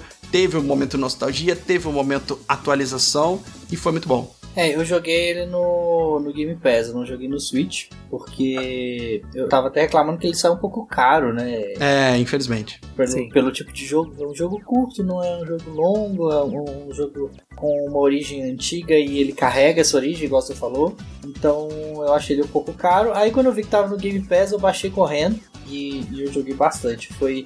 E, e ele é bem difícil, né? Tipo, Sim. ele carrega a, a- essa dificuldade dos primeiros jogos, dos jogos antigos. E ele é muito bem feito, ele é muito bonito, ele, Lindo. tem, ele tem um carinho incrível ali, pessoal. Ele, ele é da Dot, Dot, Dotemu, né? Da, da empresa que. Dotemu, né? Não sei como é que fala. Que fez o, o remake do, do Underboy. Então eles têm um, um, um pedigree muito grande aí nesse, nos jogos com aquele tipo de arte que eles fizeram, né? Então eles têm um. deram um tratamento muito bom pra ele. E é divertidíssimo. Eu, eu joguei ele uma vez só também, não quis fazer, ah, liberar tudo e tal. Não, não, não, achei que precisa. Mas só, só, essa, só essa primeira jogada ali, você já dá pra sentir o gostinho do jogo, já dá pra se divertir bastante. Muito bem feito, eu gostei bastante. Sim, ele tem um fator, um fator replay interessante que é quando você joga com outras pessoas, que aí o jogo também se transforma e, Sim. vira uma experiência completamente diferente. Eu gosto muito de jogar esse tipo de jogo com o meu irmão. A gente não mora na mesma cidade, então a gente encontra uma vez por ano, duas vezes por ano. E aí, de vez em quando, a gente joga esses jogos mais retrô, que é a pegada dele. Ele não gosta muito dos jogos mais atuais, mas gosta de jogos mais assim. Inclusive, da última vez que a gente teve juntos pré-pandemia, a gente zerou aquele jogo dos Power Rangers do Super Nintendo, né, Ah, que era no mesmo esquema e tal. E o jogo se transforma, porque vira um- uma experiência de, de boas risadas e, e- e- e uma interação ali com alguém que você tá jogando e experimentando junto. Então tem esse outro lado dele também que brilha e brilha muito. Legal, muito bom.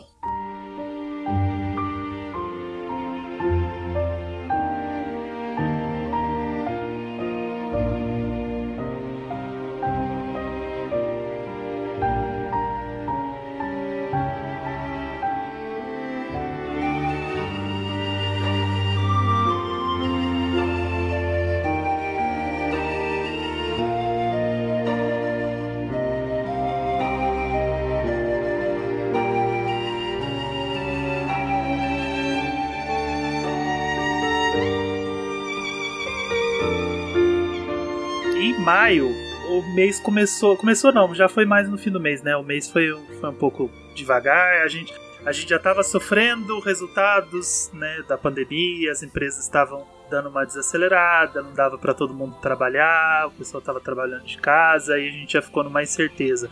O que, que vai ter, o que, que não vai ter, o que, que vai lançar, o que, que não vai lançar. A Nintendo estava preparando umas coisas boas aí. E no meio do caminho, tu, tu jogou What the Golf, que é um jogo que eu não joguei, mas eu, eu sempre que eu olho para ele eu falo, cara, eu preciso jogar esse jogo. Porque ele parece ser muito doido. Conta aí, Tutu. Cara, esse jogo é, é- foi uma surpresa muito, muito gratificante assim para mim, porque eu recebi ele da Nintendo lá pelo Neo Fusion, né, e acabei produzindo um vídeo.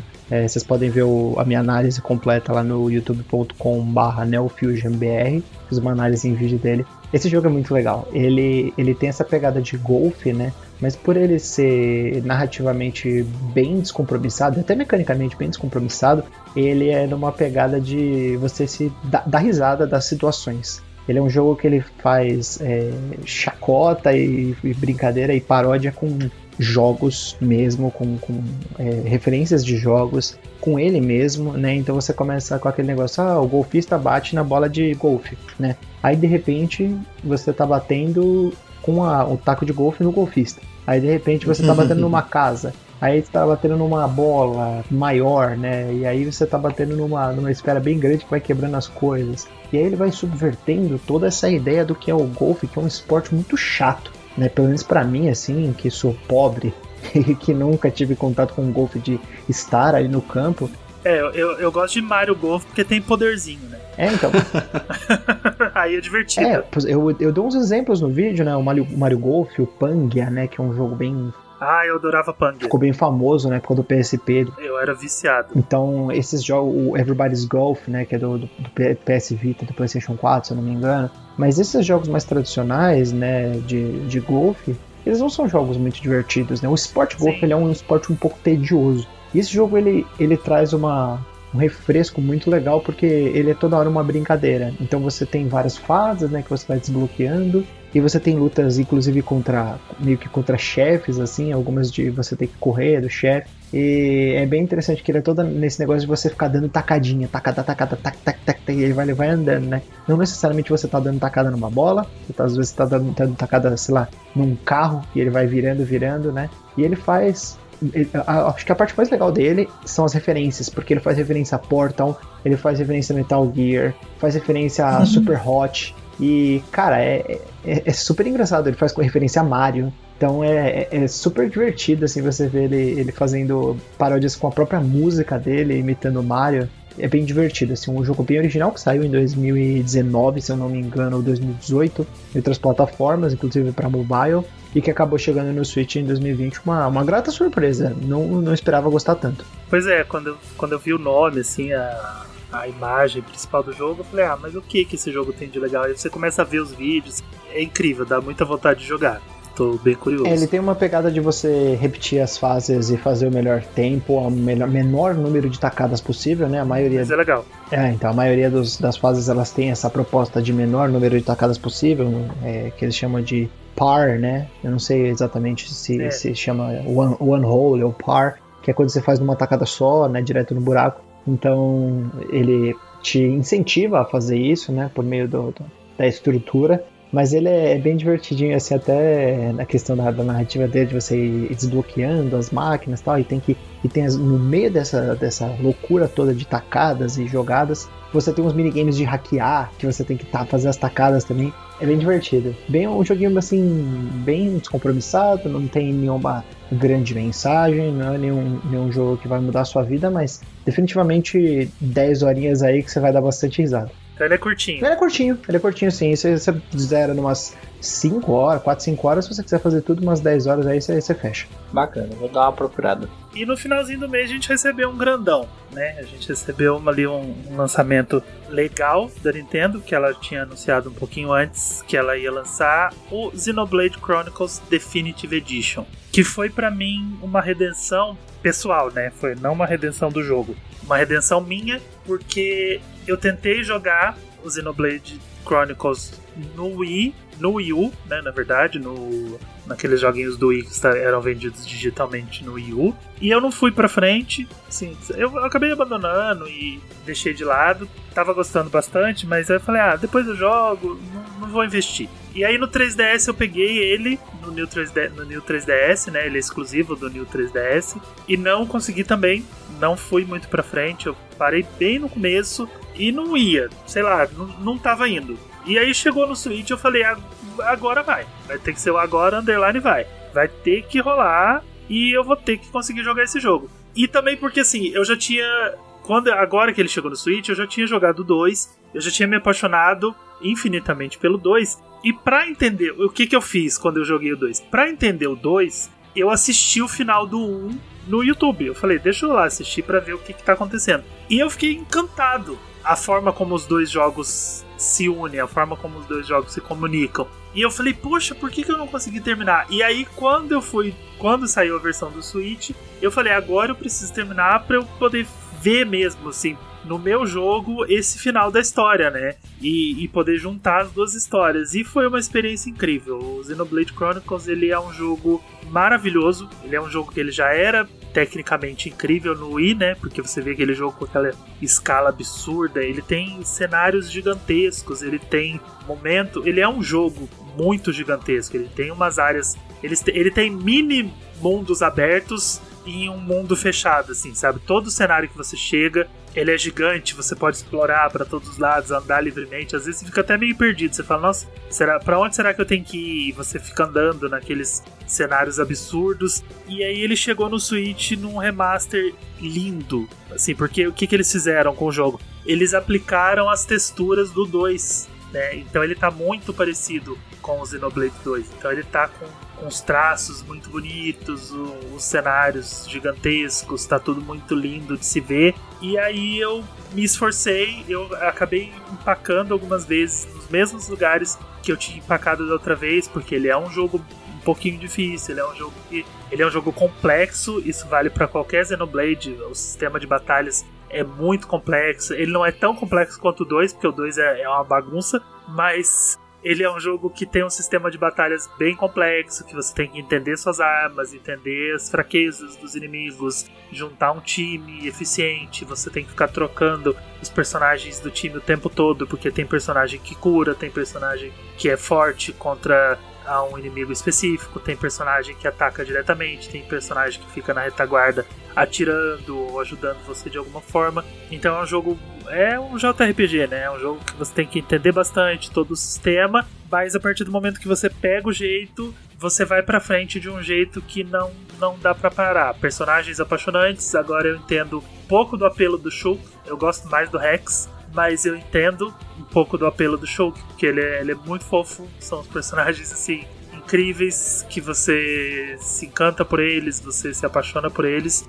E foi um jogo que eu gostei muito de jogar. Tô me preparando pra fazer uma segunda run, mas tem que esperar um tempo, assim, sabe? Pra você jogar Xenoblade de novo, você tem que dar um tempo pra cabeça descansar, pra você esquecer algumas coisas e você ir pra frente. De novo, tem que fazer um disclaimer, porque esses JRPGs, eles são bem grandes. E aí grande. a gente vai pegando, e aí tem outro lançamento que chega, e aí você faz outro lançamento, você faz uma coisa e tal, e aí acaba que não dá pra ir muito longe. Mas eu joguei, se não me engano, umas 10 horas do, do Xenoblade Chronicles, e eu vi você falando do 2. Eu zerei o 2 e eu acho que até hoje eu não entendo o sistema de batalha do 2. Não, não dá, ninguém entende. Porque ele tem os esquemas de você misturar um negócio com o outro e com o outro, e aí dá não sei o que, faz aquilo, dá uns combos muito loucos. Mas ao contrário do, do Tóquio, esse você consegue, o 2 você consegue zerar com um conhecimento mais ou menos básico ali, né? Mas voltando ao Xenoblade, eu achei que ele no Switch tá lindo mesmo. Eles fizeram um trabalho maravilhoso aí com a porte, né? Eu não sei se é uma porte direta ou se, se é um remake, porque ficou realmente muito. É, ele é remaster, né? Ficou realmente muito bonito, assim, visualmente. Não é aquilo que você bate o olho e fala, ah, é tal coisa. Parece um jogo diferente, né? As texturas Sim, ficaram é, muito bonitas. E encaixa direitinho com, com o Switch, né? Eu gosto muito do fato de sempre estar mencionando isso, de você poder levar com você para todo o lugar que você for. E principalmente esse tipo de jogo também, né? Porque é como se você estivesse jogando um, um filme ou uma série que vai requerer ali um comprometimento e você pode levar para onde você quiser, então isso facilita muito. Você deita no sofá cansado e pega ali um pouco para jogar, isso tem o seu valor, né? E, e, é um jogo que no começo ele parece complexo, depois ele parece mais complexo ainda, mas depois ele vai normalizando e vai, vai, vai pegando aquele jeito ali. Então ele tem um começo mais frenético nesse caso, né? Porque é uma batalha e tudo mais, você não entende que, que é o personagem principal, quem que não é no começo, porque parece que é um, mas aí depois é outro. Você vai tendo a oportunidade de viver e passar um tempo com aqueles personagens e eles começam a fazer sentido para você. Essa experiência, essa jornada, ela é uma jornada também de conhecer essa galera e você vai tendo algumas reações, vai vendo o que, que algum faz ali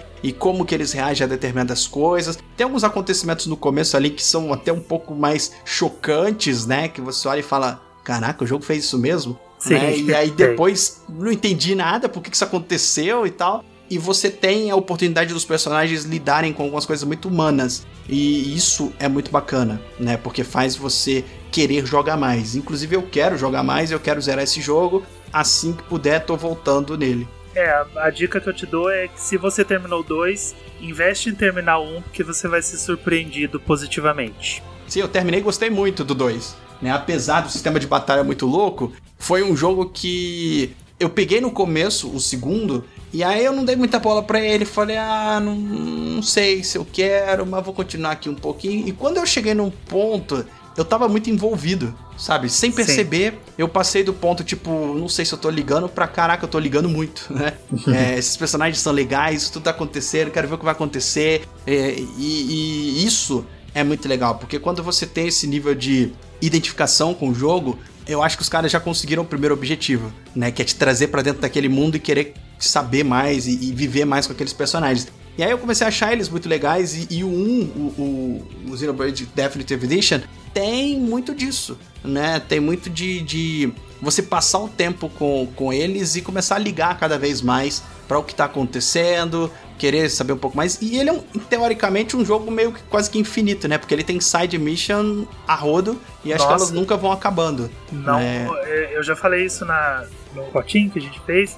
Não foca na side missions. Sim, ele é um jogo que é para você. Esquece as side missions. Só Deixa, ir reto, vai. Vai fazendo as que passarem na sua frente, porque Até senão você entra muitas... numa espiral é. você nunca mais vai conseguir sair. Até porque muitas delas são tipo, entrega tantos itens disso, tantos daquilo, então é muito mais fácil você ir fazendo as missões que realmente importam. E aí, quando você tiver lá os itens, porque você enfrentou os monstros lá, você vem cá, devolve e pega a recompensa, do que necessariamente você focar em fazer side até porque elas não são tão recompensadoras assim, Sim, né? Elas tem, são meio tem tipo. umas que. Uh, eu, eu, o potinho que eu fiz foi com o Pepo. E a gente falou exatamente isso. Tem missão que não vai te dar nada. Então uhum. ela tem. Ela tá lá extremamente sem propósito, exatamente para te sugar é. para esse, pra esse mundo de, de. É drogas. Eu acho que é mais uma pra... missão, outra missão, e aí de repente você tá viciado em missão, e é. aí você fala, não, mas eu preciso terminar essas missões, e senão eu não vou conseguir ir pra frente. Esquece as missões, vai pra frente, porque as que vão te dar experiência, elas são explícitas, elas falam Sim. que você vai ter tanto de experiência, um tanto de dinheiro que você pode precisar, então foca nas que te dão experiência, foca nas que te dão dinheiro e esquece um monte de missão secundária e deixa para fazer depois, senão você vai ficar bitolado. Ou vai... nunca, né? Não precisa fazer. Porque assim, é, é, ao contrário de, de, de, de, muitos outros jogos, geralmente as missões eh, secundárias de um jogo elas servem para poder te colocar ali naquele mundo, te fazer entender um pouco mais daquele universo, interagir um pouquinho mais com alguma nuance diferente do personagem que você às vezes não tá vendo na história principal, fazer um humorzinho, botar eles numa situação diferente, como eles se comportam. Aí você vai criando laços ali e até funciona. E às vezes também para te dar algum item extra, alguma coisa que vai te ajudar a upar o seu personagem para a missão principal, se preparar e tudo mais.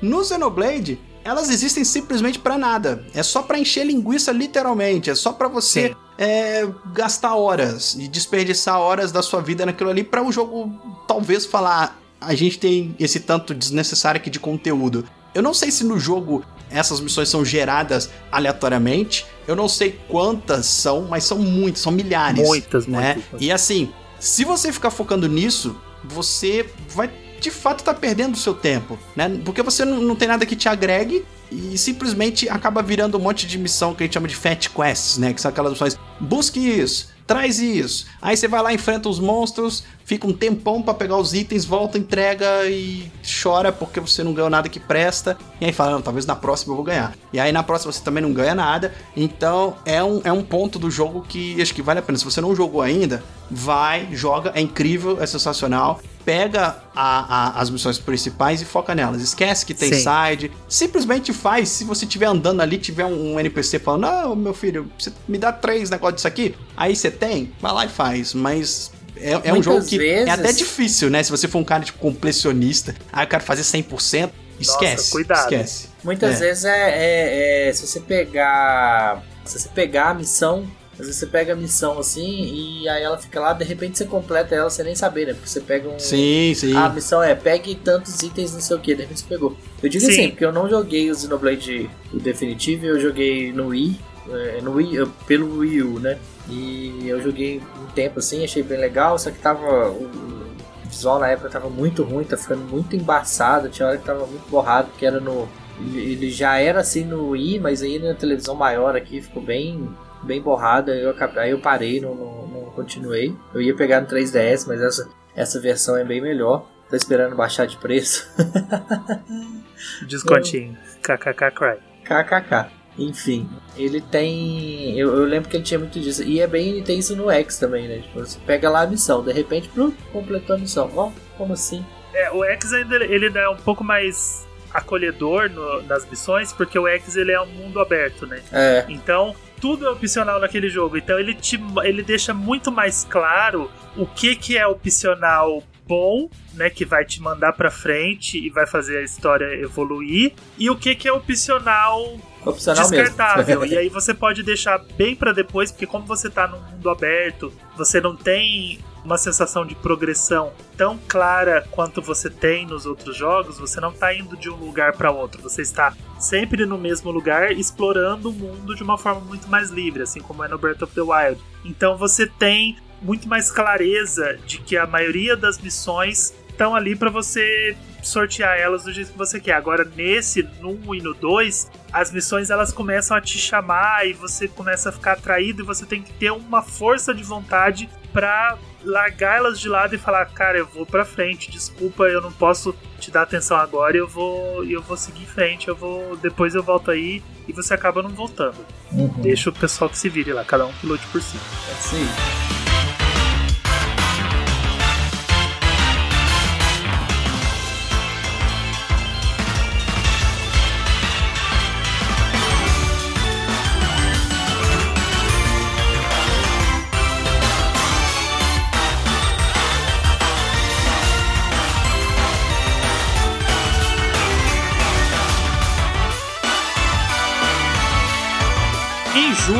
Eu joguei um joguinho muito interessante no começo do mês, que foi o Clubhouse Games 51 Worldwide Classics. Que eu. Uma das coisas que mais me atraiu nesse jogo foi o retorno do download play, né? Que era uma coisa muito comum no DS e no 3DS. E eles lançaram um sistema muito legal nesse jogo que é o seguinte: ele tem a versão gratuita que você pode baixar na eShop, que ela tem quatro minigames, são 51 jogos, na versão gratuita você tem quatro. Só que é o seguinte, se você tem a versão gratuita e você joga com alguém que tem o jogo original, o jogo completo, você pode jogar todo o jogo completo no multiplayer com aquela pessoa. E isso eu achei muito legal, porque deu uma aproximada É perfeito isso, né? Tipo, o jogo ajudou as pessoas a se comunicarem um pouco e, e jogar alguma coisinha juntos. Então, eu achei que trazer de novo esse, esse download play, trazer de volta esse download play foi uma coisa muito legal,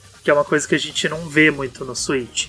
E ele é um jogo muito gostoso, porque são 51 jogos não exatamente de tabuleiro, né? Tem muitos jogos de tabuleiro, mas tem boliche, tem tem um joguinho de tênis, sabe? Tem um- uns, minigames assim mais fora um pouco do, do que a gente conhece como jogo de tabuleiro, mas o, o grande atrativo para mim estava exatamente ali nos jogos de tabuleiro, porque ele me trouxe uma nostalgia da época da revista CD-ROM, né? Se você tem Ah. menos de 30 anos, você, você não vai saber do que eu tô falando. Se vocês têm menos de 30 anos, vocês não sabem o que que é um CD. É, exatamente.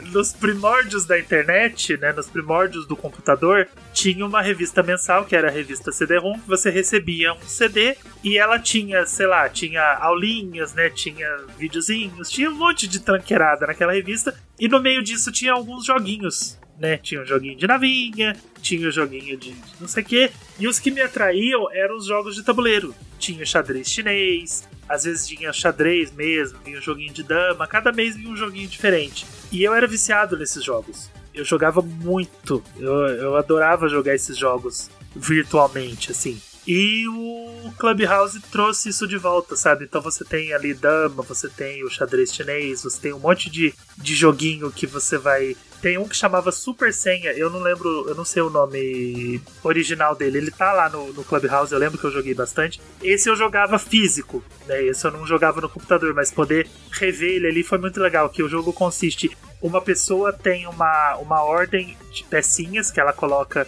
na cor que ela quer, então você tem várias cores de pecinha. Então eu vou ali, eu cubro as minhas pecinhas, tem uma, uma linguetinha para cobrir as minhas pecinhas, então eu fico de um lado do tabuleiro, então eu escolho as pecinhas, por exemplo, vermelho, roxo, azul, verde e amarelo. Eu escolhi nessa ordem. E aí a pessoa que tá do outro lado, ela começa com uma ordem aleatória. Por exemplo, ela vai, ela colocou lá verde, vermelho, amarelo, azul e roxo. Ela começou com aquela ordem. E o objetivo dela é acertar a minha sequência na ordem que eu fiz das cores. E aí eu indico pra ela que ela acertou, por exemplo, duas cores e uma delas foi na ordem certa. Então, ela tem um, um tanto ali de 20 tentativas, por exemplo, para ir pensando logicamente, de acordo com as dicas que eu vou dando para ela, de quanto que ela acertou e quanto que ela acertou na ordem, na posição correta, para acertar a minha a minha sequência. Se ela não chegar até o final e não acertar, eu ganhei. Se ela acertar naquele meio do caminho, ela ganhou. Sabe? É um, é um, são uns joguinhos simples. E, e o Clubhouse trouxe isso de volta. Então eu foi um jogo que me divertiu bastante. Foi um jogo que tava ali no, no meio do caminho. Eu falei, deixa eu ver qual é que é desse joguinho. E eu acabei me divertindo bastante. E os desenvolvedores dessa do Clubhouse, que é o pessoal da The Cube, é o pessoal que faz Mario Party. Fez o, o último. E eu achei que eles se saíram melhor no Clubhouse do que no Mario Party. O que não é muito difícil, né? Porque esse Mario Party do Switch ele é bem zoado. Mas eu gostei, eu me diverti bastante. E eu, eu sou sedentário, né? Então, enquanto eu tava ali jogando joguinho de tabuleiro, o Flávio e o Agas estavam pulando corda. Pulei corda. Pulou cordinha com a Nintendo. Que foi o jogo, o primeiro jogo da Nintendo desenvolvido totalmente de casa em situação de pandemia. Exatamente. E ele, ele serve o propósito. Ele é isso, né? Pular corda. A gente tá falando do Jump Rope Jump Challenge, Rope né? Challenge. Uhum. Ele só serve pra isso, né? A única coisa que ele faz, né? Muito interessante. É simples, né? É, assim, é- ele foi um jogo grátis, né? Agora eu não sei se ele é mais grátis, porque ele passou por um tempo que, que eu não sei o que aconteceu com ele agora. Lembro de ter visto alguma notícia, alguma coisa assim, de que ia ser até data tal pra poder baixar o jogo, e aí eu não fui atrás de ver o que, que aconteceu com ele. Mas era um jogo super simples, tinha um bichinho lá que pulava quando você pulava. É o coelhinho. É, e, e basicamente era isso. Você pegava o, o Joy-Con, fazia o movimento da corda e o pulo da corda, e ele ia contabilizando quantos pulos você deu e marcava no final. Você É, pula a fazia corda ali. imaginária. É, E aí você pode você pode setar desafios, né? Tipo, ah, Uhum. hoje eu quero pular 500 vezes, amanhã eu quero pular 600, e aí você vai evoluindo. E é um jogo assim que eu, eu acho muito interessante esse tipo de jogo porque eu, durante toda a minha vida, sempre tive muito problema com academia, mas no sentido de. Toda vez que eu tentei fazer academia na vida, eu sofro um horror psicológico, porque pra mim, quando você tá lá na academia e pega, por exemplo, uma esteira ou pega alguma coisa pra você poder fazer e se movimentar, o tempo pra mim para de um jeito que vira Nossa, uma total. tortura, sabe? E aí, É. tipo, você. o cara falava assim: ah, você vai fazer 40 minutos de esteira antes de ir pras Nossa máquinas, senhora. né? Eu falava, beleza. Meu, esses 40 minutos é 10 Parece dias, que era. não exatamente, passa. é. exatamente. Parece que você tava treinando em gravidade aumentada com Isso é o horrível. tempo ali, passando muito devagar. Tá e aí com isso o acaba Goku, virando né? pra naquela, mim. Naquele Sim, treinamento com, que ele vai do- naquela câmara lá do, do Kami-sama. Do Kami-sama. o, o dia deu, dura um ano. Exatamente. É, mas é bem, é bem assim a sensação. E, e eu nunca consegui manter uma rotina de academia exatamente por isso. Porque eu, eu sinto que me faz mais mal do que bem, sabe? Apesar de fisicamente fazer bem e tudo mais, mas psicologicamente aquilo me destroça e eu fico o resto do dia meio atordoado por conta dessa sensação. Porque eu começo a contar os segundos, eu começo a, a- a olhar pra parede, eu começo a Ai, é ficar horrível. tenso. E assim, qualquer atividade dentro de academia. Então eu nunca me Não, adaptei. e, e a gente tenta procurar distrações que não funcionam. Por Sim. exemplo, eu levava o iPod e falava, ah, então eu vou ouvir música. Só que eu ficava assim, gente, essa música não acaba? Sim. Qual é, qual é o tamanho dessa música? Na minha cabeça ela era muito menor, sabe? Tipo, quando você tá indo andando pro trabalho, alguma coisa assim. Você não sente as músicas passando, mas você ficava ali e você ficava preso naquela música. Você ficava Sim. falando, nossa, mas agora, se essa música acabar, vai ter mais uma. E Isso outra, deixa né? a cabeça Aquela sensação, sensação ruim que, que a música começa a trazer pra você quando ela toca em outro lugar, né? Você Sim. começa a associar aquilo e tudo mais. Então, assim, toda vez que aparece um jogo que consegue transformar essa experiência de uma forma que você se movimenta, mas aquilo fica mais leve, mais divertido e ele, ele consegue fazer isso, eu acho muito bacana. E esse jogo consegue fazer isso de uma forma muito simples, muito legal. E por mais que você pule a corda imaginária, o movimento ali acaba. Você não faz a força com a corda, mas você consegue na sua cabeça imaginar a corda realmente fazendo aquele movimento e você tá ali pulando. Então o movimento do salto e, e a postura da corda acontecem, né? E você termina destruído, que querendo morrer porque está cansado. E eu também sempre tive asma, né? Então é, é outro, outra, outro agravante aí da situação. Mas gostei muito, assim, me divertiu, joguei por alguns dias. Fiquei destruído, parei, depois tentei mais uns dias e de vez em quando eu tento um pouquinho assim. Não, não jogo todos os dias, não é uma coisa que eu faço direto e que vai substituir a academia, nem nada do tipo. Mas é uma experiência que torna a movimentação divertida. Né? E aí, eu, toda a tentativa de fazer isso, eu dou os parabéns, porque é uma coisa que merece, assim. Porque não é uma coisa que eu imagino que seja fácil transformar uma experiência dessa em algo divertido. E esse jogo Hum. consegue. Eu baixei, não joguei, mas tá lá. Então, se ele saiu da shop, eu ainda tenho o meu. Um dia eu É, dou testa. uma lá. Pega um dia lá pra testar, e aí no dia seguinte você fala, pô, quantos que eu fiz no dia passado? Deixa eu tentar superar. E aí vai fazendo isso, quando você vê, você tá pulando bastante corda lá, sem perceber, e, e feliz com o seu progresso, assim, sabe? Fala, caraca, tô progredindo aqui.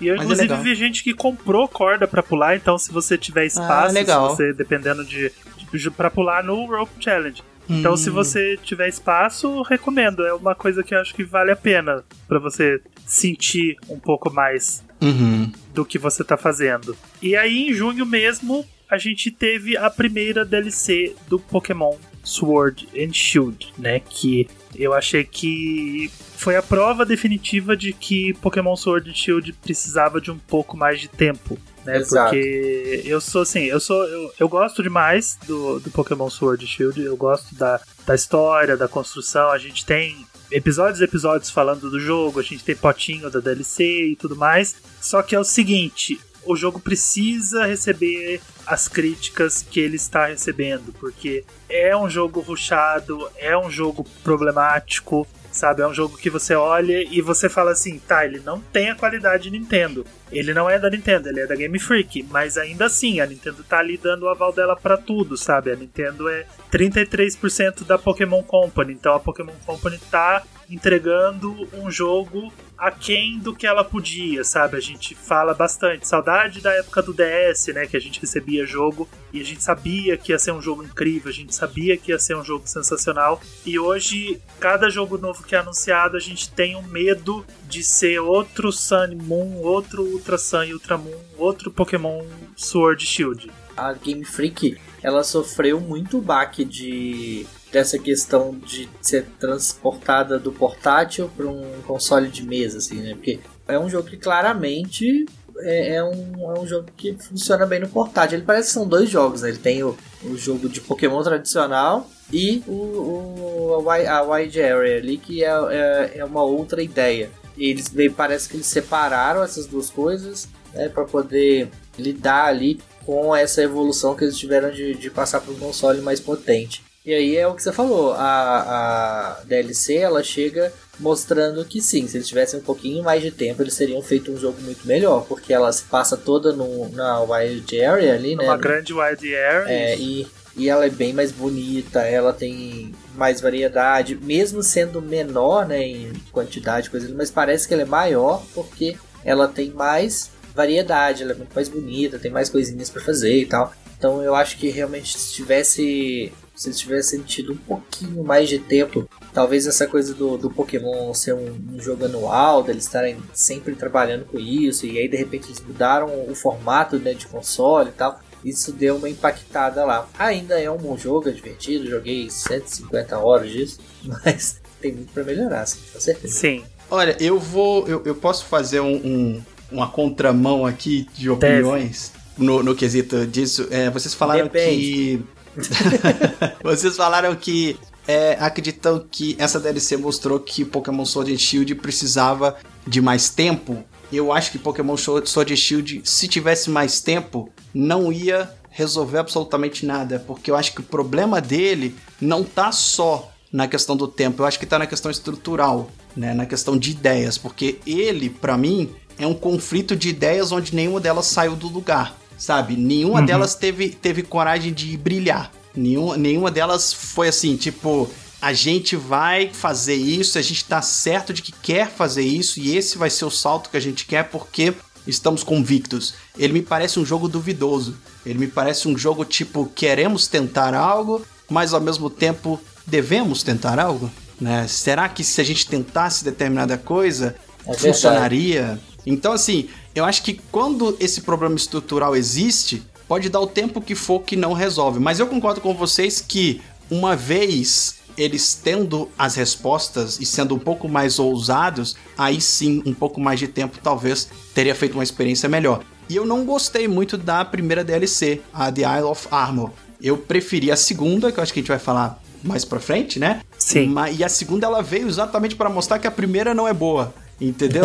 Porque É, você, você joga a primeira, você gosta, É, aí que você joga a exatamente. segunda, você fala assim. você fala, olha o que poderia ter o- sido. né? Isso é só uma é- pitadinha do que poderia ter sido. É exatamente essa progressão do jogo todo, né? Porque Sim. você joga o jogo base, aí você fala assim: ah, tá, eu gostei, só que problema, isso, isso, isso. Só que no final você fala assim: gostei.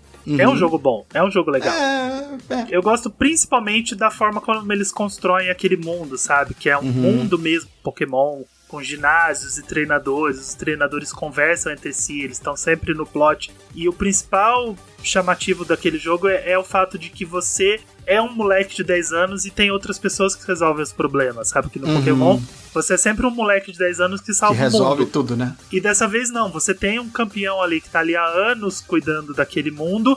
E aí ele fala assim, pô, sai daqui um pouquinho, vai, vai pegar seus Pokémon ali, moleque, que eu vou resolver os problemas ali. Isso é um pouco frustrante porque você fica por fora dos rolês. Mas é interessante narrativamente. Sim. Né? Faz um pouco mais de sentido narrativamente. Aí o que que acontece? Você gosta do jogo, você dá, você fala assim, ah, tá, vou dar 9 pro Pokémon. Beleza. Aí chega a primeira DLC, você fala, poxa, mas o jogo podia ser isso aqui, hein? Então eu vou baixar a nota do jogo pra 7 e eu vou dar 9 pra DLC. Uhum. Aí chega a segunda DLC, você fala assim, não, essa DLC é 10. A primeira DLC é 7. E o jogo, o jogo É é 5, cinco. porque tá voltando, sabe? Uma coisa Exatamente. você vai vendo coisas cada vez melhores, e aí você chega na segunda DLC, o jogo todo tinha que ser o que acontece na segunda DLC. Uhum. E aí a questão do tempo, não só do tempo, mas a questão do tempo e de colocar as ideias em ordem, igual o. Agassi falou.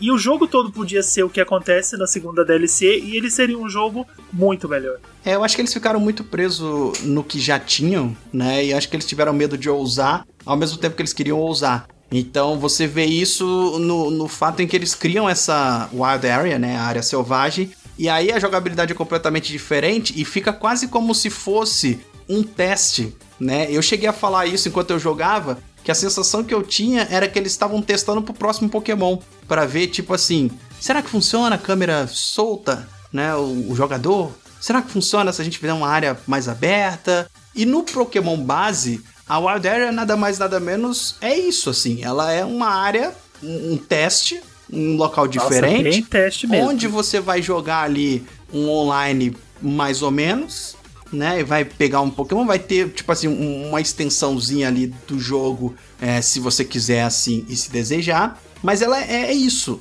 É, a sensação que eu tenho do Pokémon Sword and Shield é que, além de- desse conflito de interesses, ele é um jogo que. Ele é só. A gente falou mais cedo, né? Dos RPGs que tem aquela espinha dorsal. Ele é só a espinha dorsal. Ele poderia ser muito mais, sabe? Porque assim Aham. side missions. Por que não trazer algumas missões que não tem absolutamente nada a ver com capturar Pokémon pra história? E aí a segunda DLC faz isso, né? Você tem uma, uma, uma missão que você que parece um episódio de um Pokémon. Que você vai atrás do Pokémon e aí ele tá meio que escondido ali, e aí depois você perde ele, você tem que trazer ele pra até o outro. Então, assim, eu sinto muita falta disso. Então, o, o jogo base parece cru, né? Parece assim, ah, a experiência Pokémon de vai lá, faz o ginásio, vai lá, faz o ginásio, tem uma historinha acontecendo ali e tudo mais, depois termina, captura aquilo ali e faz aquilo.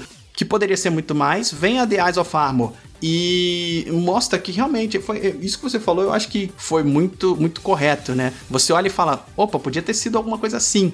Mas aí vem a outra e fala, poxa, podia ter sido alguma coisa assim. Imagina que se viesse mais uma, você falaria, nossa, poderia ser assim. Então eu tenho uh, uma certa esperança com relação ao próximo Pokémon, se eles seguirem nessa linha, se eles Porque tiverem eles estavam segurança. testando, né? É, que eles estavam testando aqui e agora eles um têm um, um aprendizado para fazer algo incrível no próximo. Eu concordo bastante com essa questão aí de, de ser um teste. É o que eu falei, tipo assim, eles estão.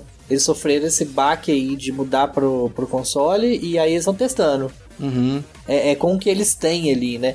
E, e realmente parece que eles tiveram a ideia de, ah, vamos fazer uma área aberta, mas vamos, vamos. Mas e se a gente confundir o jogador? Mas isso, né? Ficou na- nesse É. meio termo e aí acabou que nem o jogo base é satisfatório, nem a Wild Area é satisfatório.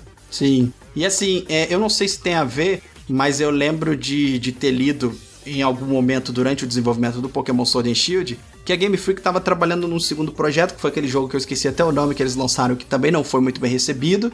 E que tinham dividido os times e que a prioridade deles era esse jogo e não necessariamente o Pokémon, que o Pokémon já era meio que uma fórmula do que fazer. Então eu acho que sofreu demais esse período né, de, de dividir a equipe pra fazer um outro jogo, tentar criar uma nova IP que também não foi lá grandes coisas e que também pareceu uma grande demo, um grande teste, faltou muita coisa. Então eu acho que assim, eu não sei o que aconteceu durante esse período com eles. Eu não sei o, o, o que, que rolou ali, se realmente teve impacto o desenvolvimento de um jogo no outro, se fizeram meio que às pressas, porque o Switch acabou virando um sucesso inesperado do seu lançamento. Aí os caras falaram, poxa, tem que ter um O Pokémon Pokémon, pra precisava vender Switch. né? Então vamos fazer e faz aí. Eu não sei o que, que rolou. Mas eu tenho esperança de que os próximos virão melhores. Até porque o Let's Go, querendo ou não, tirando algumas coisas, algumas ideias que, que eles testaram ali também pra tentar fazer uma coisinha diferentinha, é lindo, sabe? Eu amo Ele- Let's Go. Eu- eu Nossa, ele é maravilhoso. Nossa, pra mim, Let's Go dá uma surra no Sword Shield que o coitado fica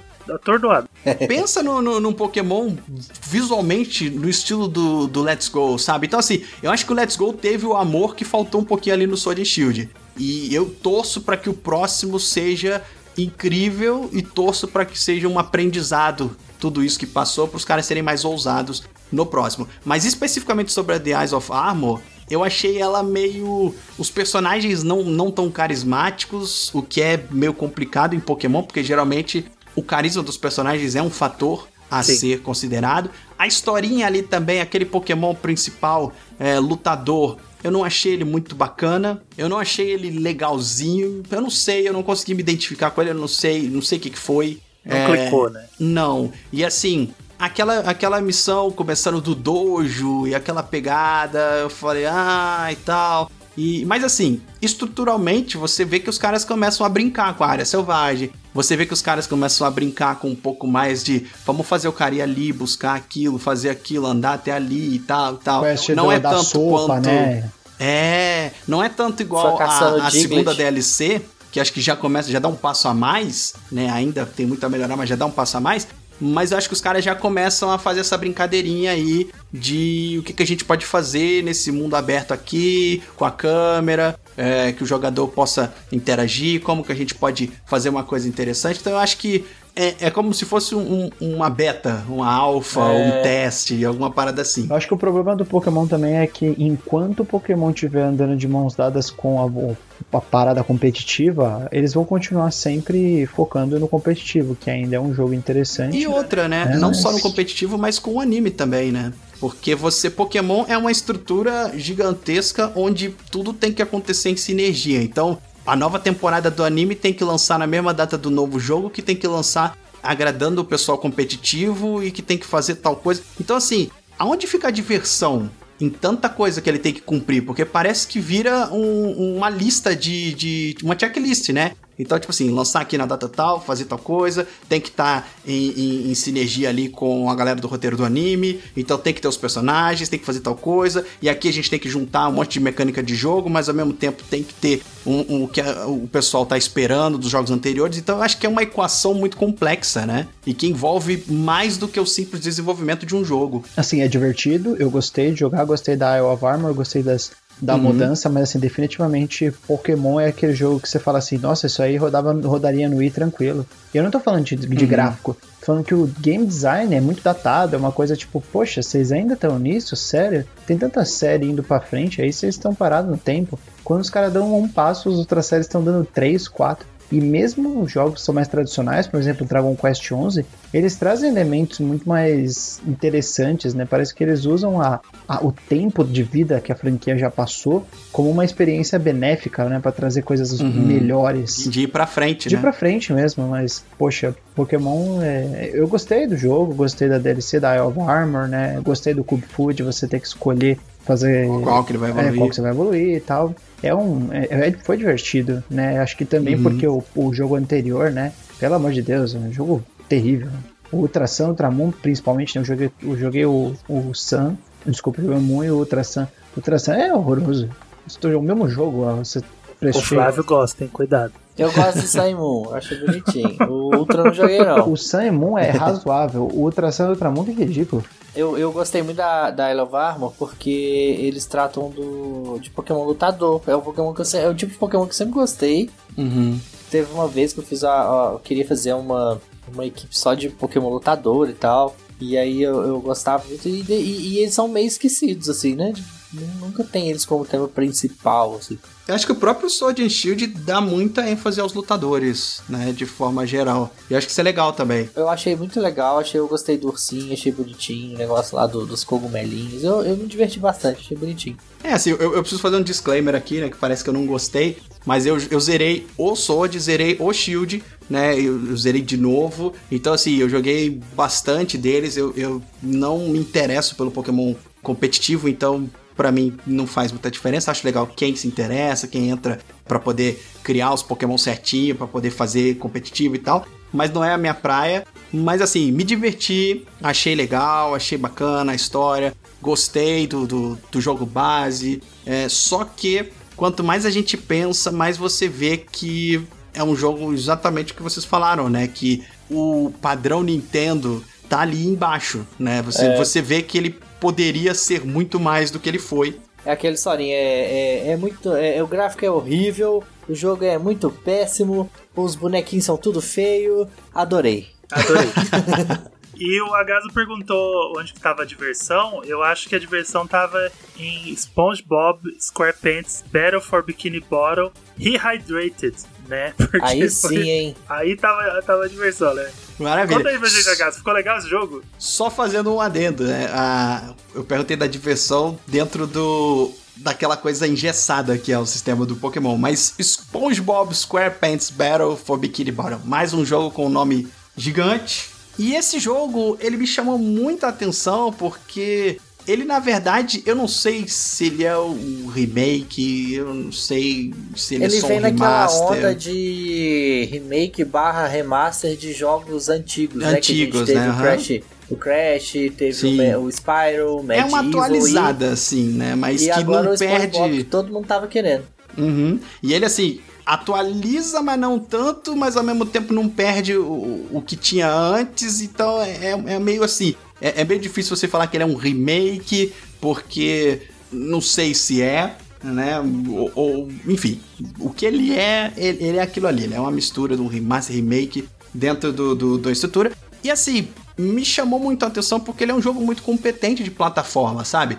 E é uma coisa que eu bato muito na tecla hoje em dia, que se você fala em jogo de plataforma 3D, você fala em Mario. Só. Foi o único jogo que conseguiu não só fazer a transição do 2D pro 3D, como conseguiu se manter competente e relevante e consegue chamar atenção a cada novo uh, que lança. O Odyssey é maravilhoso, né? Então, assim, a gente precisa de mais jogos de plataforma. Eu gosto, eu acho bacana, eu acho super interessante. E é uma coisa que eu acho que as pessoas meio que perderam o apelo comercial, parece, sabe? É, a galera mais nova hoje está interessada em outro tipo de jogo, então meio que não pega. O pessoal mais velho também está interessado em outras coisas. E as franquias foram meio que caindo, né? O Sonic você vai vendo que ele tentou uma transição ali, mostrou um certo potencial e depois foi buraco abaixo. Dizem que tem aí a opção de voltar, né? E o, o, o, jogo do Bob Esponja, ele resgata por isso que eu falei que eu não sei meio se ele é um remake ou um reboot, porque ele não atualiza, mas ao mesmo tempo ele traz assim uma pegada, um sentimento de, de atualizado, né? Assim, visualmente, você fala assim, pô, atualizado, mas as mecânicas estão ali do jogo original lá do, dos anos 2000. E ao mesmo tempo ele é um jogo competente de plataforma e, e difícil em alguns momentos, ele te desafia em algumas partes é, mais do que o normal mas ao mesmo tempo você consegue ser transportado para aquele universo do Bob Esponja, você consegue ver a presença dos personagens, jogar com, com parte do elenco, interagir com eles, conversar. Então você consegue ser transportado ali para dentro e ao mesmo tempo você tem uh, os sentimentos das plataformas. Se fosse para ser atualizado, teria muita coisa para ser atualizada, assim, sabe? Tem muita coisa que parece um pouco datada. Mas ao mesmo tempo, por ele ser competente e por ele estar tá meio que sozinho, quase, nesse mundo de jogos de plataforma 3D, eu acho que ele é super importante para o gênero e, e, a existência dele atualmente, né? No Switch ele roda muito bem, não tenho muitas reclamações a fazer, de vez em quando dropa um framezinho aqui e ali, mas é bastante competente e é bem divertido, né? Não é assim, nossa, jogo do ano, nem nada do tipo, mas é um jogo que vai te divertir e serve também como introdução para as pessoas gostarem de videogames, sabe? Porque eles vêm, ah, eu assisto Bob Esponja, eu gosto pra caramba do Bob Esponja, vou jogar o jogo do Bob Esponja e de repente tá apaixonado por videogame, né? Isso é, é, é uma função que é sempre bacana a gente salientar quando possível. E, enfim, não tenho é, muito mais a acrescentar. Ele, ele anda um pouco nessa linha aí de, de lembrar ser um jogo antigo, ele tem algumas mecânicas e algumas coisas que te fazem inclusive passar a raiva que você passava na época. É, alguns pulos que você precisa fazer para determinados pontos precisam ser minimamente calculados, porque dependendo de onde você cai, você morre, mesmo achando que você está pisando no lugar. Tem algumas coisinhas assim que, que vão te, te fazer coçar a cabeça, mas no geral foi uma experiência bem positiva e que eu recomendo aí se você gosta de Bob Esponja, se você gosta de jogo de plataforma, pegar numa promoção, quem sabe. Competente o jogo. E aí a gente fechou junho com Pokémon Café Mix, né, que foi um jogo que foi lançado pro Nintendo Switch e para celular. Ele é um jogo free to start, né? Então você baixa ele, você vai jogando até você empacar em algum lugar e ele vai te fazer comprar alguma coisinha para você progredir. Eu não cheguei a jogar muito, mas o que eu joguei eu achei muito gostosinho, assim, sabe? Porque ele é um jogo de, de puzzle, de pecinhas, né? Igual tem o, o Pokémon Shuffle, mas ele tem um pouco mais de história, né? Então você começa como dono de um café e você vai servindo os Pokémon. E você vai recrutando também os Pokémon. Então você tá ali, você é uma criança no mundo, mundo Pokémon. Então você vai servindo café para os Pokémon e recrutando outros Pokémon para trabalhar para você. À medida que eles vão visitando o seu café várias vezes, eles podem pedir para trabalhar ali e você aceita eles e você dá um, cargo para eles, alguma coisa para eles fazerem ali.